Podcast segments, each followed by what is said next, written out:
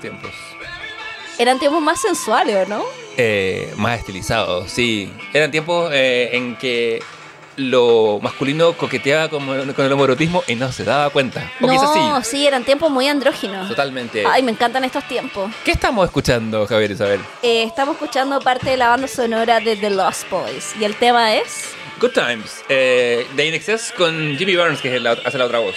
Muy buena banda sonora esta película. Es una tremenda película. Eh, seleccionada como la favorita de la semana porque es una película fundacional para ti, me contaste. Sí, porque es del año en que nací. Te sientes como eh, concebida por un vampiro. Sí, las dos películas, esta es una de mis películas favoritas. ¿Ya? Y eh, mi otra película favorita, que es muy distinta a esta, eh, aunque tal vez no, porque esta también puede ser, a- bueno, no sé. Es- yo creo que esta es una película más como sobre el género. Ya, lo discutiremos más adelante. Sí. Y mi otra película favorita es una película sobre la lucha de clases. Fantástico. Y es Dirty Dancing. But I had the time of my... Y porque nobody puts baby, Baby to, to a Corner, sí. una- Eh, que también es de 1987, po. Y Yo- esa película trae todo, abortos. Deberíamos hacer también un capítulo. trae aborto sí. de todo. Sí, ¿sabes? yo estaba pensando, de hecho, cuando, cuando vi para los efectos de este episodio la película, que dura una hora y media. Dirty Dancing también, pues dura como una hora cuarenta. Perfectamente podríamos sí. ponerla de fondo mientras tenemos nuestras sesiones. Sí. No sé qué te parece ahora en Pauta en Vivo. ¿Dirty Dancing? ¿O esta? Sí, Ay, no, no sé, es que me voy a concentrar, Ah, weón. con, No. la, la pelvis de Patrick Swayze te va... Puta, sí, weón. Es que, mm, es que me gusta mucho. De hecho, mi llavero es del llavero del, del, ¿cómo se llama? Del resort al que va a vivir con su familia. Vaya, yo sé que... eh, bueno, nosotros fuimos a un matrimonio, tú y yo. Sí. eh, en que fue bailada la coreografía y tú estabas muy atenta diciéndome esto es así y esto no es así, comparándola paso a paso. Bueno, de hecho, yo he conversado que si alguna vez me caso, el único requisito para decir sí es que la fiesta de matrimonio hacer la coreografía de Dirty Dancing. Con la weá de que me tiro y me agarran. Sí, que fue lo que faltó en, el matrimonio que fuimos nosotros. Todo lo demás se cumplió. Eh, me, me llegó todo el Mira, este mi llavero. Ah, fantástico. Ah, mira, el, del- el- en los Catskills de New York, el resort Kellerman. Te- AliExpress proveerá. Ahí lo pueden poner eh, como llavero Dirty Dancing y les sale el tiro. Dos dólares. que es dos lucas, en básicamente. Sí, o por, bueno, con envío, porque creo que el envío era gratis, si no... Ya, Pero sí, viajo directamente desde China a tu casa. sí, me encanta. Oye, eh, ¿te parece si pasamos acta? Pasemos a acta. Leonardo, Presente, Javier Isabel. presente. Aristóteles, Ay, no. trufa, Está por ahí. Se vio, pero pasó. fue al baño, dejémoslo así. Dejémoslo así, sí. Porque Eh, lleva un ausente, weón. es la única que está ausente. Lo tengo registrado. Sí, lo sé, no se lo perdonará. Es que es la rebelde del comité. Sí. Hoy día pensaba... Tú puedes ser rebelde con todo conmigo, menos con el, El comité. conocimiento. Ah, menos con el comité. Pensé que- Es que el comité del conocimiento, pues es como un comité del ocio. Si los cuatro miembros de los comités fueran los cuatro fantásticos, ¿cuál sería su encarnación y su avatar? Uy, qué difícil. Yo, yo lo, hoy día, ¿Cuál serías tú? Tú serías el profesor, Sí, sería, Sí. sería, aparte, Mr. Fantastic, hello. Sí, tú serías Mr. Fantastic. Eh, Eh, oye, la antorcha maná, ¿podría ser tú? ¿O podría ser Aristóteles? Es que es demasiado fácil el binarismo decir que fuera como No, yo creo que podría ser... cualquier cosa menos invisible, mi ciela. No, eh, ay, ¿qué- ¿cuál? No sé si eso es Storm. No, yo, yo creo que sería Antorcha Humana, porque no sé si sería la mole. No, yo creo que la trufa es la mole. No, la trufa es la mole, totalmente. sí, totalmente. Eh, No, yo sería la Antorcha Humana. Lo cual deja a Aristóteles como... Su Storm, sí. Sí, no tiene mucha agencia, no, No, es no. medio invisible. Sí. Em, O sea, porque los guionistas lo Sí. quisieron hacer así, porque como era mujer, pongamos Al una mujer en el grupo, pero que no hable. que primero era la Invisible Girl, después fue la Invisible Woman. Gracias. Sí, qué bueno que creció. Gracias, masculinidades. Pero hemos establecido que es una de las personas más poderosas del universo Marvel. Puta los hombres, weón. Oye, metamos a una mujer. ¿Cuál es su poder? Ser invisible. Visible. Mira los conchas de su madre, weón. Y si fue una representación de la sociedad y una protesta contra el No rol lo invisible era, de la Leonardo. mujer. Si los hombres no, no les da tanto. Reescribamos, reescribamos. Los todo. hombres de esa época no les da tanto. Los hombres de esta época tampoco, Tampoco. pero los de esa época les da menos. po, Fantástico. Estamos hablando de los hombres con NB, por favor, para que los hombres no se sientan. para que el verdadero varón que está siempre dispuesto Porque una a vez hacer... un ¿Ya? amigo que nos escucha, eh, un amigo hetero, por supuesto, porque un amigo no hetero no me hubiera hecho este comentario, me dijo como, me gusta mucho su podcast, pero... Pero- Pero... Y yo no te pegué un pero y dije, no, no necesito el pero. Me dijo, no, te lo voy a decir igual. Que le gustaba mucho el podcast, pero encontraba que como que a veces como que atacábamos eh, mucho como el tema como de los hombres y la masculinidad. Yo como, papito, ten- hay tenido 6.000 años de, de estar arriba la- de la pirámide. Vamos, bájate pony un rato. Y yo le dije, bueno, si no te puedes reír de eso, tema para terapia, pues amigo, ¿cachai? Yo creo. Y no estoy yendo a terapia, me dijo, bueno, ahí tienes tu respuesta. Le dije. Quiero hacer un llamado a Y los- ya no somos amigos. Desde eso. O sea, el comité te ha quitado No, amigos. no, sí, sí, O sea, igual desde esa conversación no hablamos. A lo mejor ya no somos ami- Amigo, te quiero. Amigo, Pese a que eres hombre. Pero. Me- me no, incluye. pero con mucho cariño. ¿Sabes qué le, le digo? Em, yo creo que uno de los auspiciadores del comité del ocio debería ser algún terapeuta, si hay algún, o, un- o una asociación terapéutica. eh, estamos recibiendo sponsors. Sí. Sí, porque nos gustaría promocionar. Hoy hablando, voy a hacer un muy mínimo paréntesis. ¿El paréntesis que yo creo que vas a hacer? No. ¿4141?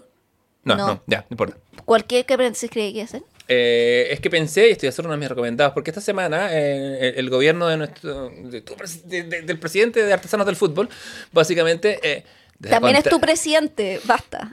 O sea, igual votaste por él, Leonardo. Sí, Sí, igual porque la alternativa era votar por un nazi. Bueno, pero era de lo que había, po. Es verdad, viendo lo que había, pero aún así no, le queremos, eh, a, le queremos a la persona.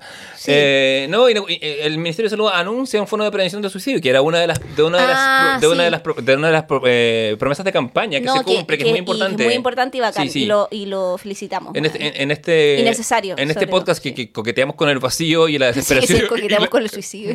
Yo, Leonardo, no lo sé. Puta, yo como persona depresiva que co- co- coqueteo Bueno, con, sí. con- y con- y con- y- pero por lo menos este podcast coquetea con la desesperación existencial. Ah, todo el tiempo. Sí, porque, Sí, porque sí. nuestra condición eh, nos parece muy, muy importante. Y que eso de asterisco 4141 y a veces la diferencia entre hablar con alguien. Javier en este momento está llamando.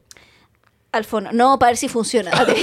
Vivo. ¿te cachai? No, no, yo quería hacer un paréntesis porque hablando de masculinidades fui Ah, a ver una obra de teatro Fantástico. que se llama Cuento y Leyendas, que, pero es francesa, se llama Leyendas, no sé cómo se dice en francés. ¿Es Legend? Es Legend, eh, que es de eh, Joel Pomen, Pomehart, no sé cómo bien se pronuncia su apellido. ¿Corazón de manzana? eh, pues, creo que sí, a no, ah, porque, porque en francés Kurt no es Kurt. de- Eh, pero esta cuento y leyendas que la fui a ver el otro día, creo que hoy día puede que tenga su última función. ¿Pomerat?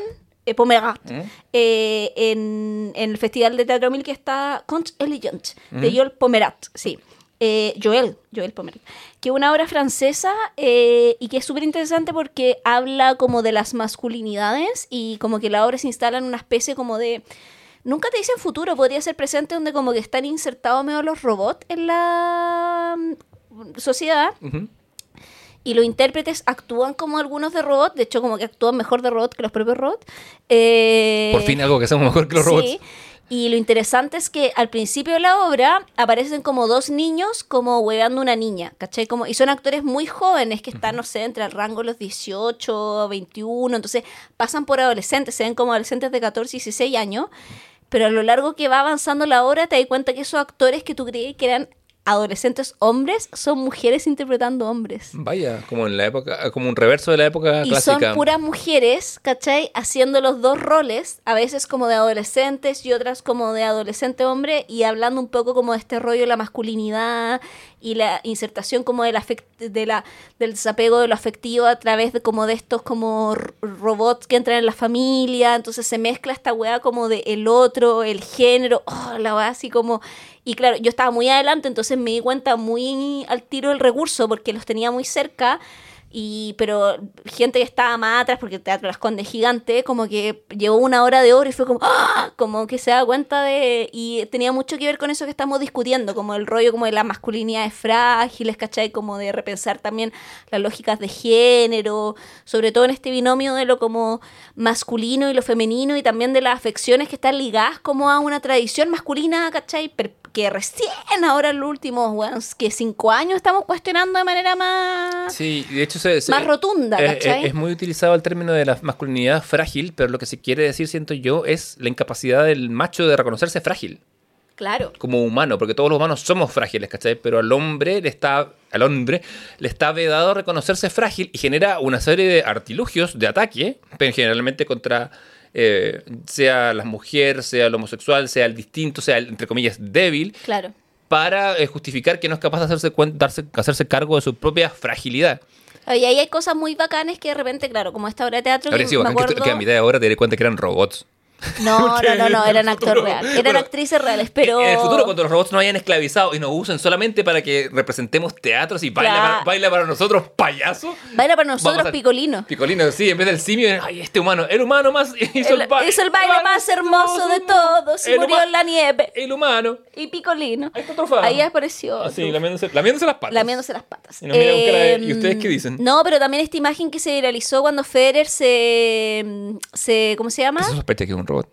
que se piensa. sí. Eh, cuando el loco se jubiló y estaba con Rafael Nadal y los dos así como de la Ay, mano llorando, como yo lo encontré una imagen bacán también, porque Sí. hombres que han sido muy competitivos, porque viven en un universo deportivo que lo es, Porque se enfrentan. y ¿no? que han sido rivales, como weón, literal era como la Cato y el Colo, ¿cachai? O sea, con la Cato de la U, el Colo y la U, ¿cachai? Así como rivales acérrimos, y que en la despedida de uno eh, encuentran también su duelo y su afecto, ¿cachai? Como a Nadal se le va su referente y también en el fondo su gran como némesis, Claro. y a Federer también se le da la piedra al zapato, pues weón, si en el fondo cada vez que Federer no lo lograra porque estaba Nadal, pues weón, ¿cachai? Cada vez que Nadal no lo lograba porque estaba Federer, ¿cachai? ¿Acaso Batman y el Guasón? Eh, Pero, pero es, pero eh, es bonita esa imagen de es los dos bonita. tomados de la mano, llorando y mirándose sin palabras, porque convengamos, los hombres pueden hacer una o al mismo tiempo, o lloran o hablan, ¿cachai? Las dos al mismo tiempo, es- es- llorar y hablar es complicado. las mujeres podemos hacer eso, pero filo, está bien, Leonardo. Not all women. pero bueno. But most No, women, le pongamos, no, no- no- no le pongamos presiones tampoco al género. Eh, ya, bueno, y... Aristóteles eh, ha hablado. Eh. Y, eh, pero era bonito que ellos se encontraran en ese Sí. silencio y se miraran y en el fondo esa emoción dijera todo, ¿cachai? Como en su incapacidad de poder verbalizarlo, el- la emoción y el afecto verbaliza más finalmente que el propio lenguaje, ¿cachai? Absolutamente. Como- Y a- aparte, considerando además que el- la expresión de afecto, cariño o amor física, entre, el amor entre hombres, desde que los griegos lo, lo soltaron, no lo hemos retomado como tal. Entonces, eh, está bien romper con eso, como... como eh, Sí, yo celebro mucho que se haya viralizado ahí esa, esa como, ese momento. sí. Y que fue muy honesto además, porque no fue, fue muy espontáneo. Sí, no, no es una, no, no hay una performance ahí. No, y Porque está bien. a- aparte que cabe decir que habiendo habido en el tenis muchas rivalidades tóxicas, esa generación, de la que de hecho Fernando González es parte, eh, creció muy como en la onda de seamos, somos amiguis, ¿cachai? Como crecieron juntos en los circuitos de inferiores y fueron creciendo. Lo que vuelve a Federer y a Nadal en amigos y rivales. Claro, porque ahí hay una espontaneidad que, o sea, no es que en el fútbol no exista, pero por ejemplo cuando es la final del mundial hay más también una performance de lo que es la premiación también. Entonces como que alguien llore, que se emocione al recibir el premio y todo es algo que, eh, comillas, esperamos más porque también es como es la emoción de un jugador unitario de recibir un premio. Entonces ahí tú dices, ya, pero es que acá igual lloran los mandos no es lo mismo. Sí, aparte que son, son, son momentos distintos porque un mundial supone, es como... Es como ¿Por qué emocionarte? Porque lograste como tú, como jugador, algo, pero acá ellos se están emocionando en conjunto porque ven en el otro un ser preciado, ¿cachai? Y porque con el otro, al retirarse, deja de ser y genera un vacío en la vida del otro, ¿cachai? Exacto. Esto no es en el, en el, en, en el mundial, no es como que cu- cuando Messi se retire, lo vamos a llorar así, quizás, eh, ¿cachai? Pero este es. Encuentro, él encuentra un luto, ¿cachai? Porque en el fondo Nadal dice, nunca más voy a jugar con este weón en un torneo, Yo, ¿cachai? también- yo me pondría a llorar al saber que... Y, y Federer dice, nunca más voy a tener la adrenalina de encontrarme con este weón en un torneo y estar para la cagada porque estoy perdiendo, ¿cachai? O estar increíblemente contento porque estoy ganándole a él, ¿cachai? Que es el mejor del mundo junto conmigo. Entonces, eso no lo voy a experienciar más. Y esa pérdida que los encuentra es lo que hace que lloren, ¿cachai? Sí, sí, Y porque... es muy bonita esa wea. Porque no es como eh, la final del mundial, es como la final de un Grand Slam o una cosa así, ¿cachai? Esto es un momento aparte. Y como tú decís, en efecto es un tema de luto, de pérdida y de cierre. Claro, porque culturalmente siempre nos han asociado a que los hombres, como esta weá de, de- como la película de Hilary Swank, Boy Don't Cry, ¿cachai? Como Mm. que culturalmente esa ha sido como la Sí. lógica de cuando se hablan de nuevas masculinidades, Sí, se hablan de posibilidades grande, en donde pensar las masculinidades también desde la fragilidad como y no instalar como las condiciones de la fragilidad y la afectividad propia o exclusivas de un género, ¿cachai? Es impresionante que... Sino de lo humano, ¿cachai? Es impresionante que para construir un nuevo discurso de la masculinidad tengamos que remar contra tantos siglos de agüeonamiento, O sea, básicamente. no sí, los ¿cachai? Que es- milenios, ¿cachai? Así es, es- esta weá va, eh, puta de otros weón, pero bueno. Igual Judas se da besitos con el Cristo. Dicen, detrás de un olivo.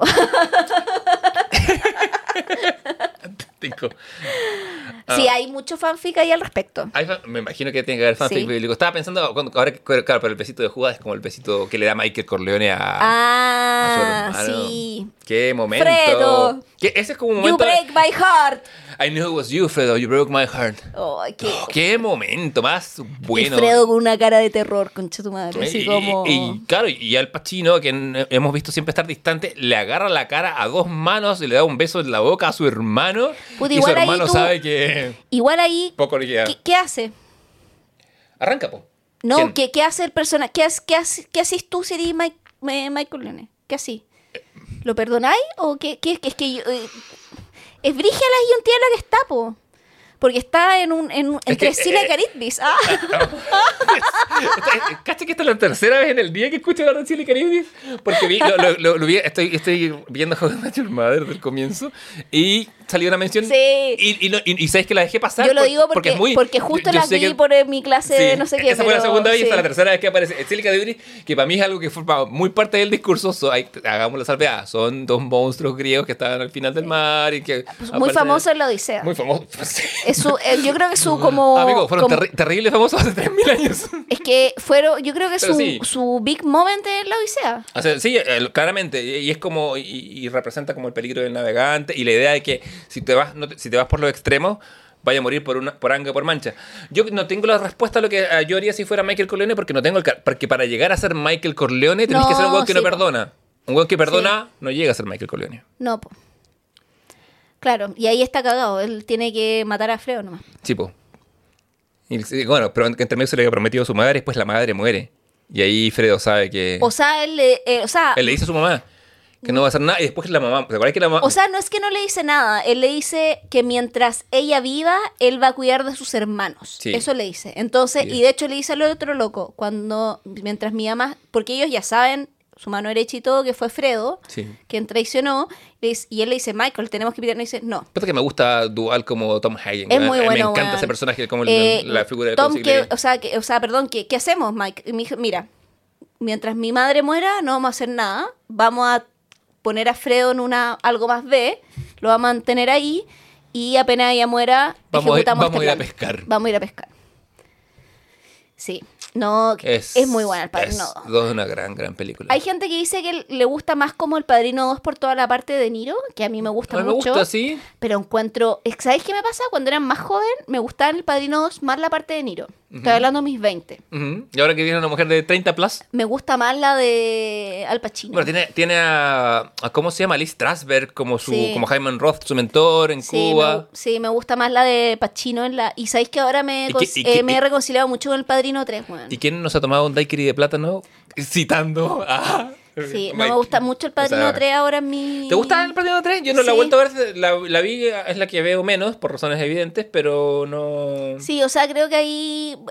No sé, como que me convence poco el personaje de Sofía Coppola. Creo que ese fue como. Siendo que amo a Sofía So- es que Coppola. So- Sofía Coppola es una, gran, es una gran directora, pero tiene poquito rango actoral. Eso me pasa, como que creo que a lo mejor, eh, como que no, no me alcanzo a enganchar lo suficiente con el personaje de Sofía Coppola por la interpretación ese pa- de. ese la papel actriz, lo, lo iba a hacer la buena Ryder, originalmente. Puta, es que yo creo que, no sé si con Winona Ryder o con otra actriz que Mm. hubiera actuado mejor, porque por ejemplo, claro, eh, eh, For Coppola igual mete a la hermana, en el personaje de la hermana, pero Sí, la hermana actúa bien. Sí, la weón. Talia Shire hace la De pega. hecho, en la 3 es donde tiene más rango porque su personaje es como... es como el apoyo de un, de No, un- de un y, Michael. y es una mafiosa, pues si Además. se, si se pitea hueones ya, como que entra en la lógica de la familia, ¿cachai? Como eh, estuvo nominada al Oscar, ¿cachai? Con justa razón, porque la loca lo hace muy bien en esa película. Sí. Y tenía a ella y tenía la de Jan Keaton, entonces eh, ella, Sofía Coppola, queda muy... Y tenía Andy García, que lo está haciendo la raja también. Sí, joven promesa. ¿Cachai? Sí, po, y está dando el ancho, po, weón, a, la, a la par del- de Pacino, ¿cachai? El weón está cumpliendo. Sí. Y, y el problema es que ella queda muy coja. Sí, es muy coja. Sí, es muy, es muy el link. Entonces, puta, yo entiendo eh, Nepo Baby, ahora que están de moda, eh, eh, como que la hayan metido, pero puta, ahí yo encuentro que hay un error de casting, weón. Sí, también creo. El... Que es un desmedro para la película, porque es un personaje muy importante, weón, ¿cachai? Sí, esa película además tiene varios cortes. No sé, ¿cachai? Yo me acuerdo de haberla visto en video, haberla visto en el cable. Y hay una escena en que como que Al Pacino se reconcilia con la de Diane Keaton. Eh, hoy ya lo va a ver, pero ese no está en todos los cortos. Yo no sé en cuál. Sé que tiene. Bueno, eso dará para nuestro. sea, antes del a- a- final acaso del- para nuestro capítulo del padrino. Pero hay. Igual para mí hay escena, o sea, el- no sé, la escena del ese como grito mudo brechtiano. Sí, es, es hermoso. sí, a mí me da escalofrío, weón. O sea, como porque además es como cuando yo paso breje en la universidad y me hablan como el- del gesto mudo, no sé qué, puta paso esa escena porque es como la mejor manera de decir esto es, ¿cachai? Como- ¿Habrá, habrá, habrá algún corte que tenga el audio? Me encantaría haberlo visto, bueno, haberlo escuchado. Es que si es que grita, pues porque no lo sabemos. No lo sabemos, pero. Es que, de- una pregunta. yo, yo diría que sí. Me, me tinca, dado su, como su, su, coqueteo con el Yo si conociera al método. Pacino le preguntaría como, señor, ¿Gritaste? ¿usted gritó? Sí, Sí. porque es distinto, porque el, en la lógica de Brecht, como es de teatro, Claro. el gesto debe ser mudo, pues no Sí, podéis po. gritar, ¿cachai? El, en el cine lo podéis gritar, pero sería interesante saber si cómo lo ejecutó, ¿cachai? Preguntas para el internet. Y la, y la última escena de la mano cayendo y el perrito lamiéndole en la mano, Sí, yo sabéis que siento que el Padrino 2. igual es más moralista al final, Mm. porque al final es como el mafioso muere solo, pero también es como un poco... Es raro igual, porque lo- los mafiosos en general no mueren viejos, pues. El mafioso muere joven. Por, por, el, por el oficio que... O sea, sí, sí eh, o sí. Toda eh, esta weá es mi no, opinología no, de la no, mafia, porque no, no soy eh, mafiosa, pero... Mira, de, de hecho, no, me he dedicado a esa profesión aún, pero... yo, yo me, yo me dediqué a investigar esa por cosas profesionales durante mucho tiempo y sabes que en efecto la mafia es muy raro que la gente se quede en la mafia. Sí, pues se jubila, o se o institucionaliza. O, se jubila de un balazo o se jubila eh, rápidamente. De hecho, la, la, la- historia de la mafia en Mm. Estados Unidos es muy, como pasa en el padrino, de una familia inmigrante que rápidamente empieza a... Y que después la activo y se institucionaliza. Exactamente. Mm. De hecho, hay, hay estudios que, así, estadísticos que, que siguen como a, la- a las cinco familias de Nueva York, que son las que saluden en, en El Padrino, pero que existieron, Mm. y cuentan que de ellos un 15% de sus hijos nomás se mantienen como en el negocio ilegal y que la mayoría, ah, incluso algunos han llegado al Senado, ¿cachai? Como que... Con lo que aparece en la Que- novela. claro, o sea, que- por si puso, no- escribió una, una pieza documental más que una novela ficción. ¿Y ¿Tú cachai, tú cachai que la. Además que. en el- eh, bueno, si lo cachai porque viste la serie en Paramount Plus. De. mm, De que, el pres- que lo- lo- los mafiosos italianos son tan descarados que formaron una asociación que era Sí, el po. comité de como de actividades italoamericanas, que eran básicamente la mafia. Y que estaban boicoteando la película. Sí, sí, Y que de hecho el productor de la lo- película lo- se tiene que hacer amigo de uno de esos hueones y se hacen amigos como para que le permitan hacer la película. Yo ¿cachai? creo como que le mostró algunas páginas del guion nomás y no todo, digo, ya, esta película queda aprobada. Pero, sí, Pero- po. pero bueno, sí, Sí. bueno, la, la mafia también es algo, o sea, la mafia, no la mafia, pero como estas eh, representaciones que lo llaman White Lotus también, como eh, el, en el hijo de los Di Grazzo, Mm. eh, en el nieto, perdón, eh, que era el personaje de Andy, Eh, era con A, pero era. Andy, ¿o no? No, era Andrew. Abby. eh, ay, nos vamos a acordar. ¿No, él no era Andy Porsche? Eh, mira, voy a recorrer Albi. a mis, ap- a mis apuntes. Albi. Albi. Albi, el Albi. personaje de Albi. Muy bien. eh, mm, cuestionaba también esta, como desde el woke discourse, como que decía como el discurso de los woke, decía como, sí, pero el madrino, el padrino y la masculinidad es tóxica. Y sí, pues también está eso, ¿cachai? Como Oye, la, la internet me dice que gritó. Gritó. Que gritó, que, eh, que, Ah. que gritó. Ah, veo tu desconcierto. tu desconcierto. o sea, Quería no, hacerlo más brechtiano. Sí, quería que fuera más teatral. Sí, lo que pasa es que uno, uno, uno de los no, o sea, bacán que grite también, pero pensé que voy a hacer más uno, de teatro. uno de los tres editores que se llama Walter Merch eh, dice que. Yo creo que Marlon Brando lo hubiera hecho en silencio. Total- sí, totalmente.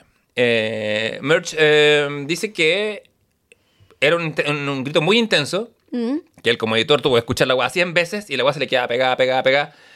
No, yo me imagino que haber sido un grito desgarrador. Sí, yo creo que haberlo visto haber sido, eh, eh, o sea, como escuchado en vivo, Y que, así brigio. y que dijo que en verdad él sugiere como, ¿y qué tal si le sacamos el audio? Porque esto va como que se lleva la película. La película se acaba acá, básicamente. Ah, fue una decisión de, De edición después, sí. Mira, qué interesante. Yo pensé que había sido una decisión de dirección. No, vino de, de- de edición. Ah.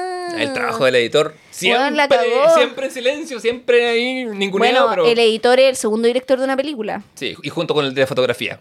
O sea, bueno, también por eso los directores arman equipos también. Sí, po. sí, hay gente que trabaja, o sea, Y no solo acá, sino en teatro también, ¿cachai? La- Los directores con sus diseñadores, ¿cachai? Con la gente que trabaja en la técnica. ¿cómo se, llama, cómo se llama la editora de Scorsese? Es una... Ay, sí. Que un apellido muy, tiene un apellido muy judío. Schroeder- no, no es Schroeder, Schroeder es el escritor. Pero, Pero sí, pues, que trabajaron caleta con él, rato, porque, sí. porque una vez que, una vez que empecé a o sea, cuando tenía una relación de trabajo con alguien así, bueno, el, y, y directores también contemporáneos. El mismo Nolan tiene un equipo, weón, consolidado hace mucho rato, ¿cachai? Mm. Como... Sí, cuando uno ve a Christopher Nolan movie, está verdad viendo, está comprando como un equipo, básicamente. Sí. ¿no? Sí. Bueno, con los grandes directores son eso, po, vienen con una... Sí, pues no es que. Saben que. Si no, no se puede. Es imposible. No, es mucha, mucha pega. Pero vamos a hablar hoy de otro gran director olvidado por los tiempos. Una- un director que tiene una estampa y un sello propio como ese Puta, señor. a mí me gusta igual, ¿o no? A mí me gusta. ¿O no? no, no, ¿le, te estás pidiendo, ¿Le estás pidiendo validación a un hombre de tu propio No, Javier. No, no, a mí. ¿O ¿A mí Sí. me gusta o no? Sí. Javier, me gusta. Ah, fantástico. Qué bueno que te ¿De, respondes. de A quién mí- vamos a hablar? Vamos a hablar de Joel Schumacher, pero en verdad vamos a hablar de una película que. Sí, es- de una película en particular. En particular, pero que esto salió en una de nuestras conversaciones que hagamos un, un- un- un comité del ocio de The Lost Boys. Sí, Una película de de mis películas vampiros favoritas. del año 87. Sí. Por ende, ¿qué signo del horóscopo chino? Eh, yo conejo el próximo año en mi. o este año. O sea, es que parte en marzo todavía, porque hay cachado que el Sí. horóscopo chino no parte en enero, sino que parte En- entre en- febrero, a- a- A veces, marzo. a veces en enero, a veces en febrero. A veces sí. febrero, finales de febrero por ahí, Mm. pero a este año toca conejo de, no sé si metal o agua, una de esas dos, no me acuerdo cuál. ¿Ya pero... tú eres conejo de? No, yo soy conejo de fuego. Pero tuve conejo de fuego hace como, el último conejo que hubo fue de fuego. Ya, así, pues, porque tres ciclos. Sí, pero ahora, pero me toca conejo. po. Es mi, supuestamente este es mi año. Puta, ojalá, weón, por favor. Fin, corte. Solo- Música. Tararán, Tararán. tararán, Fin. El comité del ocio fue una presentación de Sí, librería Felpecta. Lo único que pido, gracias. pero, pero sí, pues este es mi año, el año del conejo. Fantástico. Eh, bueno, bueno, sí, esta película, Lost Boys. esta película es del año del conejo. Le decimos Los Boys en la casa porque mm, fue traducida sí. como La generación perdida. Puta, qué mal. Es una muy mala traducción. No era una traducción difícil, No, siento yo. No, era súper fácil. Estaba ahí, a Los manito. jóvenes- por último, no los niños. Puedes decir los chicos perdidos, Claro. los jóvenes, ¿cachai? Los chicos perdidos yo creo que era la mejor. Sí. Porque chicos tiene la ambigüedad que podría ser como chicos adolescentes, chicos niños, Claro. ¿cachai? Como Es que- está en esa ambigüedad. Hay un juego que es evidente en el título, pero que no es evidente en la película por lo mismo, que es con Peter Pan y los niños perdidos. Pues. Exactamente. Que y viene. que los niños perdidos nunca exputa, sí, pues no crecen, Sí, po. Como el Como el vampiro, vampiro. que está suspendido en el tiempo. Y supuestamente estos son adolescentes suspendidos en el tiempo. Peter Claro. Pan igual es medio un adolescente porque es como un niño que tiene 13 años o 12 por ahí, ¿cachai? Sí. Está en una preadolescencia. Claro, él, él es como el más grande de los niños perdidos. Y de hecho el rollo de los niños perdidos en Peter Pan, eh, famoso autor, otro medio similar al de Alicia al País de las Maravillas, también tiene unas cosas medio así como Sí. eh, problemáticas con la pedofilia, digamos. sí, sí, sí. eh, digámoslo con todos. Nosotros en la librería no vendemos Alicia en el País de las Maravillas. ¿No la venden? No. ¿En serio? Mm, Es, una, es una de nuestras elecciones porque lo encontramos. encont- Es como, es como Woody Allen, ¿cachai? Cuando, cuando, Sí, está bien, hay un corte. cuando, cuando Sí, te bien. acusan de algo que está muy validado en tu obra, oh, mejor distancia. Cosa, Sí, cosa que no, nunca le decimos a los clientes, pero los No, clientes que escuchan esto, que son nadie. Lávense eh, la oreja. Claro. Eh, pero claro, en, en, en Peter Pan, en el rollo de Peter Pan, de hecho, en la novela, ¿cachai? Cuando tú la leí, después la estudiáis como en, la- en- en clase de literatura, como que uno de los rollos que se pasan y se estudian tiene que ver precisamente con esta fricción que existe entre niñez y adolescencia en el personaje Peter con Wendy, porque en el fondo entre Peter y Wendy se instala como el deseo. Claro. ¿Cachai? Como. Es Porque como- es como el Wendy, surgimiento Claro, porque Wendy también es como la niña más grande que tiene, no sé, 12, ¿cachai? Como, y que va a venir a ser la madre de estos niños perdidos, porque un niño igual necesita una madre, y se instala esta lógica del deseo, en la que hace precisamente que Tinkerbell se sienta celosa, pues, weón, Campanita. ¿cachai? Campanita se sienta celosa de Wendy, pues, weón, y intente, básicamente, asesinar. claro, como corresponde a una auténtica escena de celos. Entonces, no a, no a Peter, a ella, A ¿cachai? ella, sí, porque por- sororidad no existía. Jamás. Eh, como los mitos griegos. Entonces, como es interesante también ahí esa, esa como fricción que se da y que es como un poco la fricción y que no nos ha sido analizada por la literatura, sino que el psicoanálisis también ha analizado Freud, weón, tiene caleta de texto, o sea, como un par de ensayos sobre esa weá, ¿cachai? Como, Es que qué más psicoanalizable que un niño que no quiere crecer, que se rehúsa a crecer. pero que se rehúsa a crecer, pero no se rehúsa el deseo. Y el deseo le parece, pro- y es un problema, ¿cachai? Le decimos adultos hoy en día. Sí, pues, pero bueno, es, Sí. se instala en esta weá, que en el fondo como... ¿Qué está haciendo la película? Eh, Sorry, sí, pues la, eh, la película sí, se la instala en esta lógica. Claro. De hecho, uno, uno- uno puede arrastrar claramente como que la génesis del guion de esta weá es eso, ¿cachai? ¿Qué pasa con, con- con- como Peter Pan como vampiro? Ahora bien, esta película la iba a dirigir Richard Donner, que dirigió la primera Superman, pero él a mitad de camino le, le sale el proyecto de Arma Mortal con Mm. Mel Gibson y, y Donnie, no, Donald Glover. No, el otro es Danny, perdón. Se me confunden los Glovers. Y que era mucho más atrayente igual. Sí, pues entonces dijo. Porque ya. era una, un blockbuster, el otro de, de por sí por los, por los títulos y todo, ¿cachai? Entonces dice, me voy, pero voy a dejar a un amigo.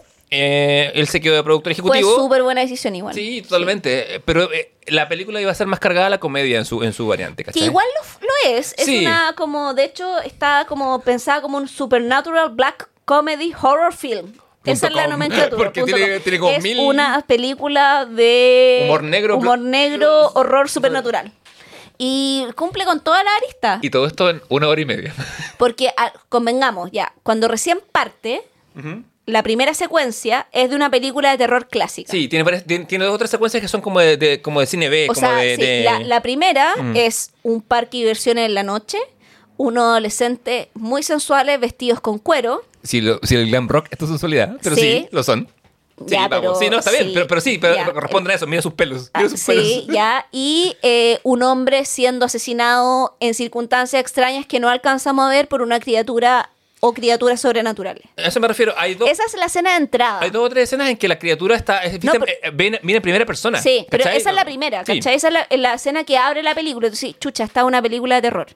Luego, la otra escena es pleno día, o sea, hay mucho en esta película el binarismo entre día y noche, Brigio. Que bueno, que es muy del cine de vampiros Sí, también. claramente. Eh, y la Es, otra co- película es como, es como tiburón, la- el comienzo, ¿no es cierto? Sí. Llega, llega una familia que llega a un balneario. es muy esa lógica, pero Sí. Tiburón también juega con varias cosas. en el- es que eh, había mm, se jugaba más con el género, siento yo, o co- como la superposición de género en esta década del cine. O claro, quizás se generaban productos que no tenía, que no eran tan fácilmente encasillables como ahora. exacto, sí, Porque había, y- había menos, menos, menos mano de los, de los ejecutivos. Sí, bueno, y, del, y de esta weá de, los, de las pruebas públicas y todas estas Sí. mierdas. Eh, y después la segunda escena, que es ya donde se presenta la película y los créditos y todo el rollo, plena luz, se nos dice dónde pasa esta película, que, o sea, bueno, se nos dice antes, pero esto es Santa Cruz, California, una ciudad así, playera a cagar, y es una familia llegando a vivir una señora recién divorciada que está como en la quiebra después de haberse divorciado, parece que se divorció en pésimos ternos de un papito corazón, porque si está en la quiebra... Se lo dice, se el papá se lo dice, eres como la única persona que se divorcia y termina peor.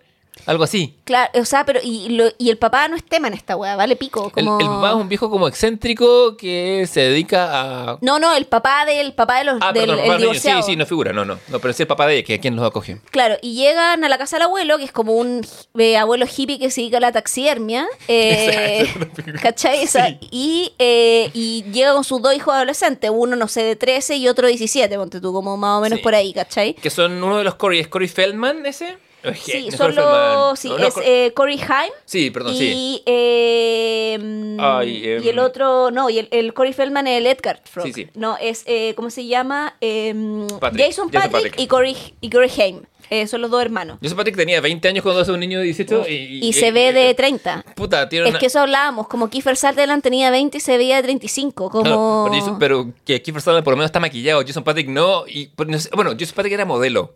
Sí, pero se ve de Sí, y se 30, ve muy- se ve de 30 años, weón, como no se ve de 20. Tú miráis un cabro de 20 ahora y sí, tiene 20. Como... Sí, no, no, no tiene ninguno de los gestos como. O sea, tiene la personalidad, nada, su personaje como o buen adolescente, pero no, ninguno, sus gestos no, no se mueve No. como alguien en la edad del pavo. Bueno, llega esta, em, ¿cómo se llama? Mujer, que es Lucy, que está eh, protagonizada por la Diane Waste, que también la recordarán en películas de Woody Allen como Muerte en el Nido. No, eh, No, Muerte en el Nido. Eh, ¿Cómo se llama? El- El, ca- Los amantes del Cairo, no, la, de... la Rosa Púrpura. La Rosa Púrpura del Cairo. Está también en Annie Hall.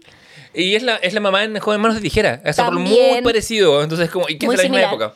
Y bueno, Lucy Emerson, que este personaje llega con sus dos hijos Michael, hecho por Jason Patrick, y Sam por Corey Haim, que eran como también grandes actores de la época, como, Sí. como lo- los jóvenes. Con el Em, famoso actor eh, infantil, como Hood con Corey Haim, sí. Sí, con- y con el Con Fernando, el otro los, los Corey. dos, que Sí. esta- eh, ah, hicieron como un total como de nueve películas juntos, está haciendo una de ellas. Eh, Corey Feldman tuvo la, la, la que carrera... de Stand By Me, ¿o no? Sí, al igual, Sí. al igual que Kiefer Sutherland. Eh, Feldman tuvo la... O sea, Feldman es Stand By Pero Me. Kiefer Sutherland en Stand By Me se ve mucho más chico que ahora, ¿cachai? Sí. Como que se ve como un Y hay adolescente. como un año de diferencia entre las Bueno, dos. es brigio, ¿cachai? Sí. Como que acá es como, hermano, qué weá, porque se ve 10 años más viejo. Las hormonas. Se le llegó el... Pero bueno, maquillaje básicamente. O Ahora, sea, yo me quedo con el, con el Kiefer Sutherland de los Boys. Porque eh, se ve más ¿Por qué más adulto. age appropriate para ti? No, sí, pues por eso, porque lo- los cabros que aparecen en Stand By Me se ven niños. po, Sí, weón. sí, bueno, que a- a- son niños haciendo de niños y también. Sí, pues como. Pero, mm, o sea, River Phoenix es un feto en esa wea, ¿cachai? Ay, ¿River River, feto? Fi- River Feto, como que sean.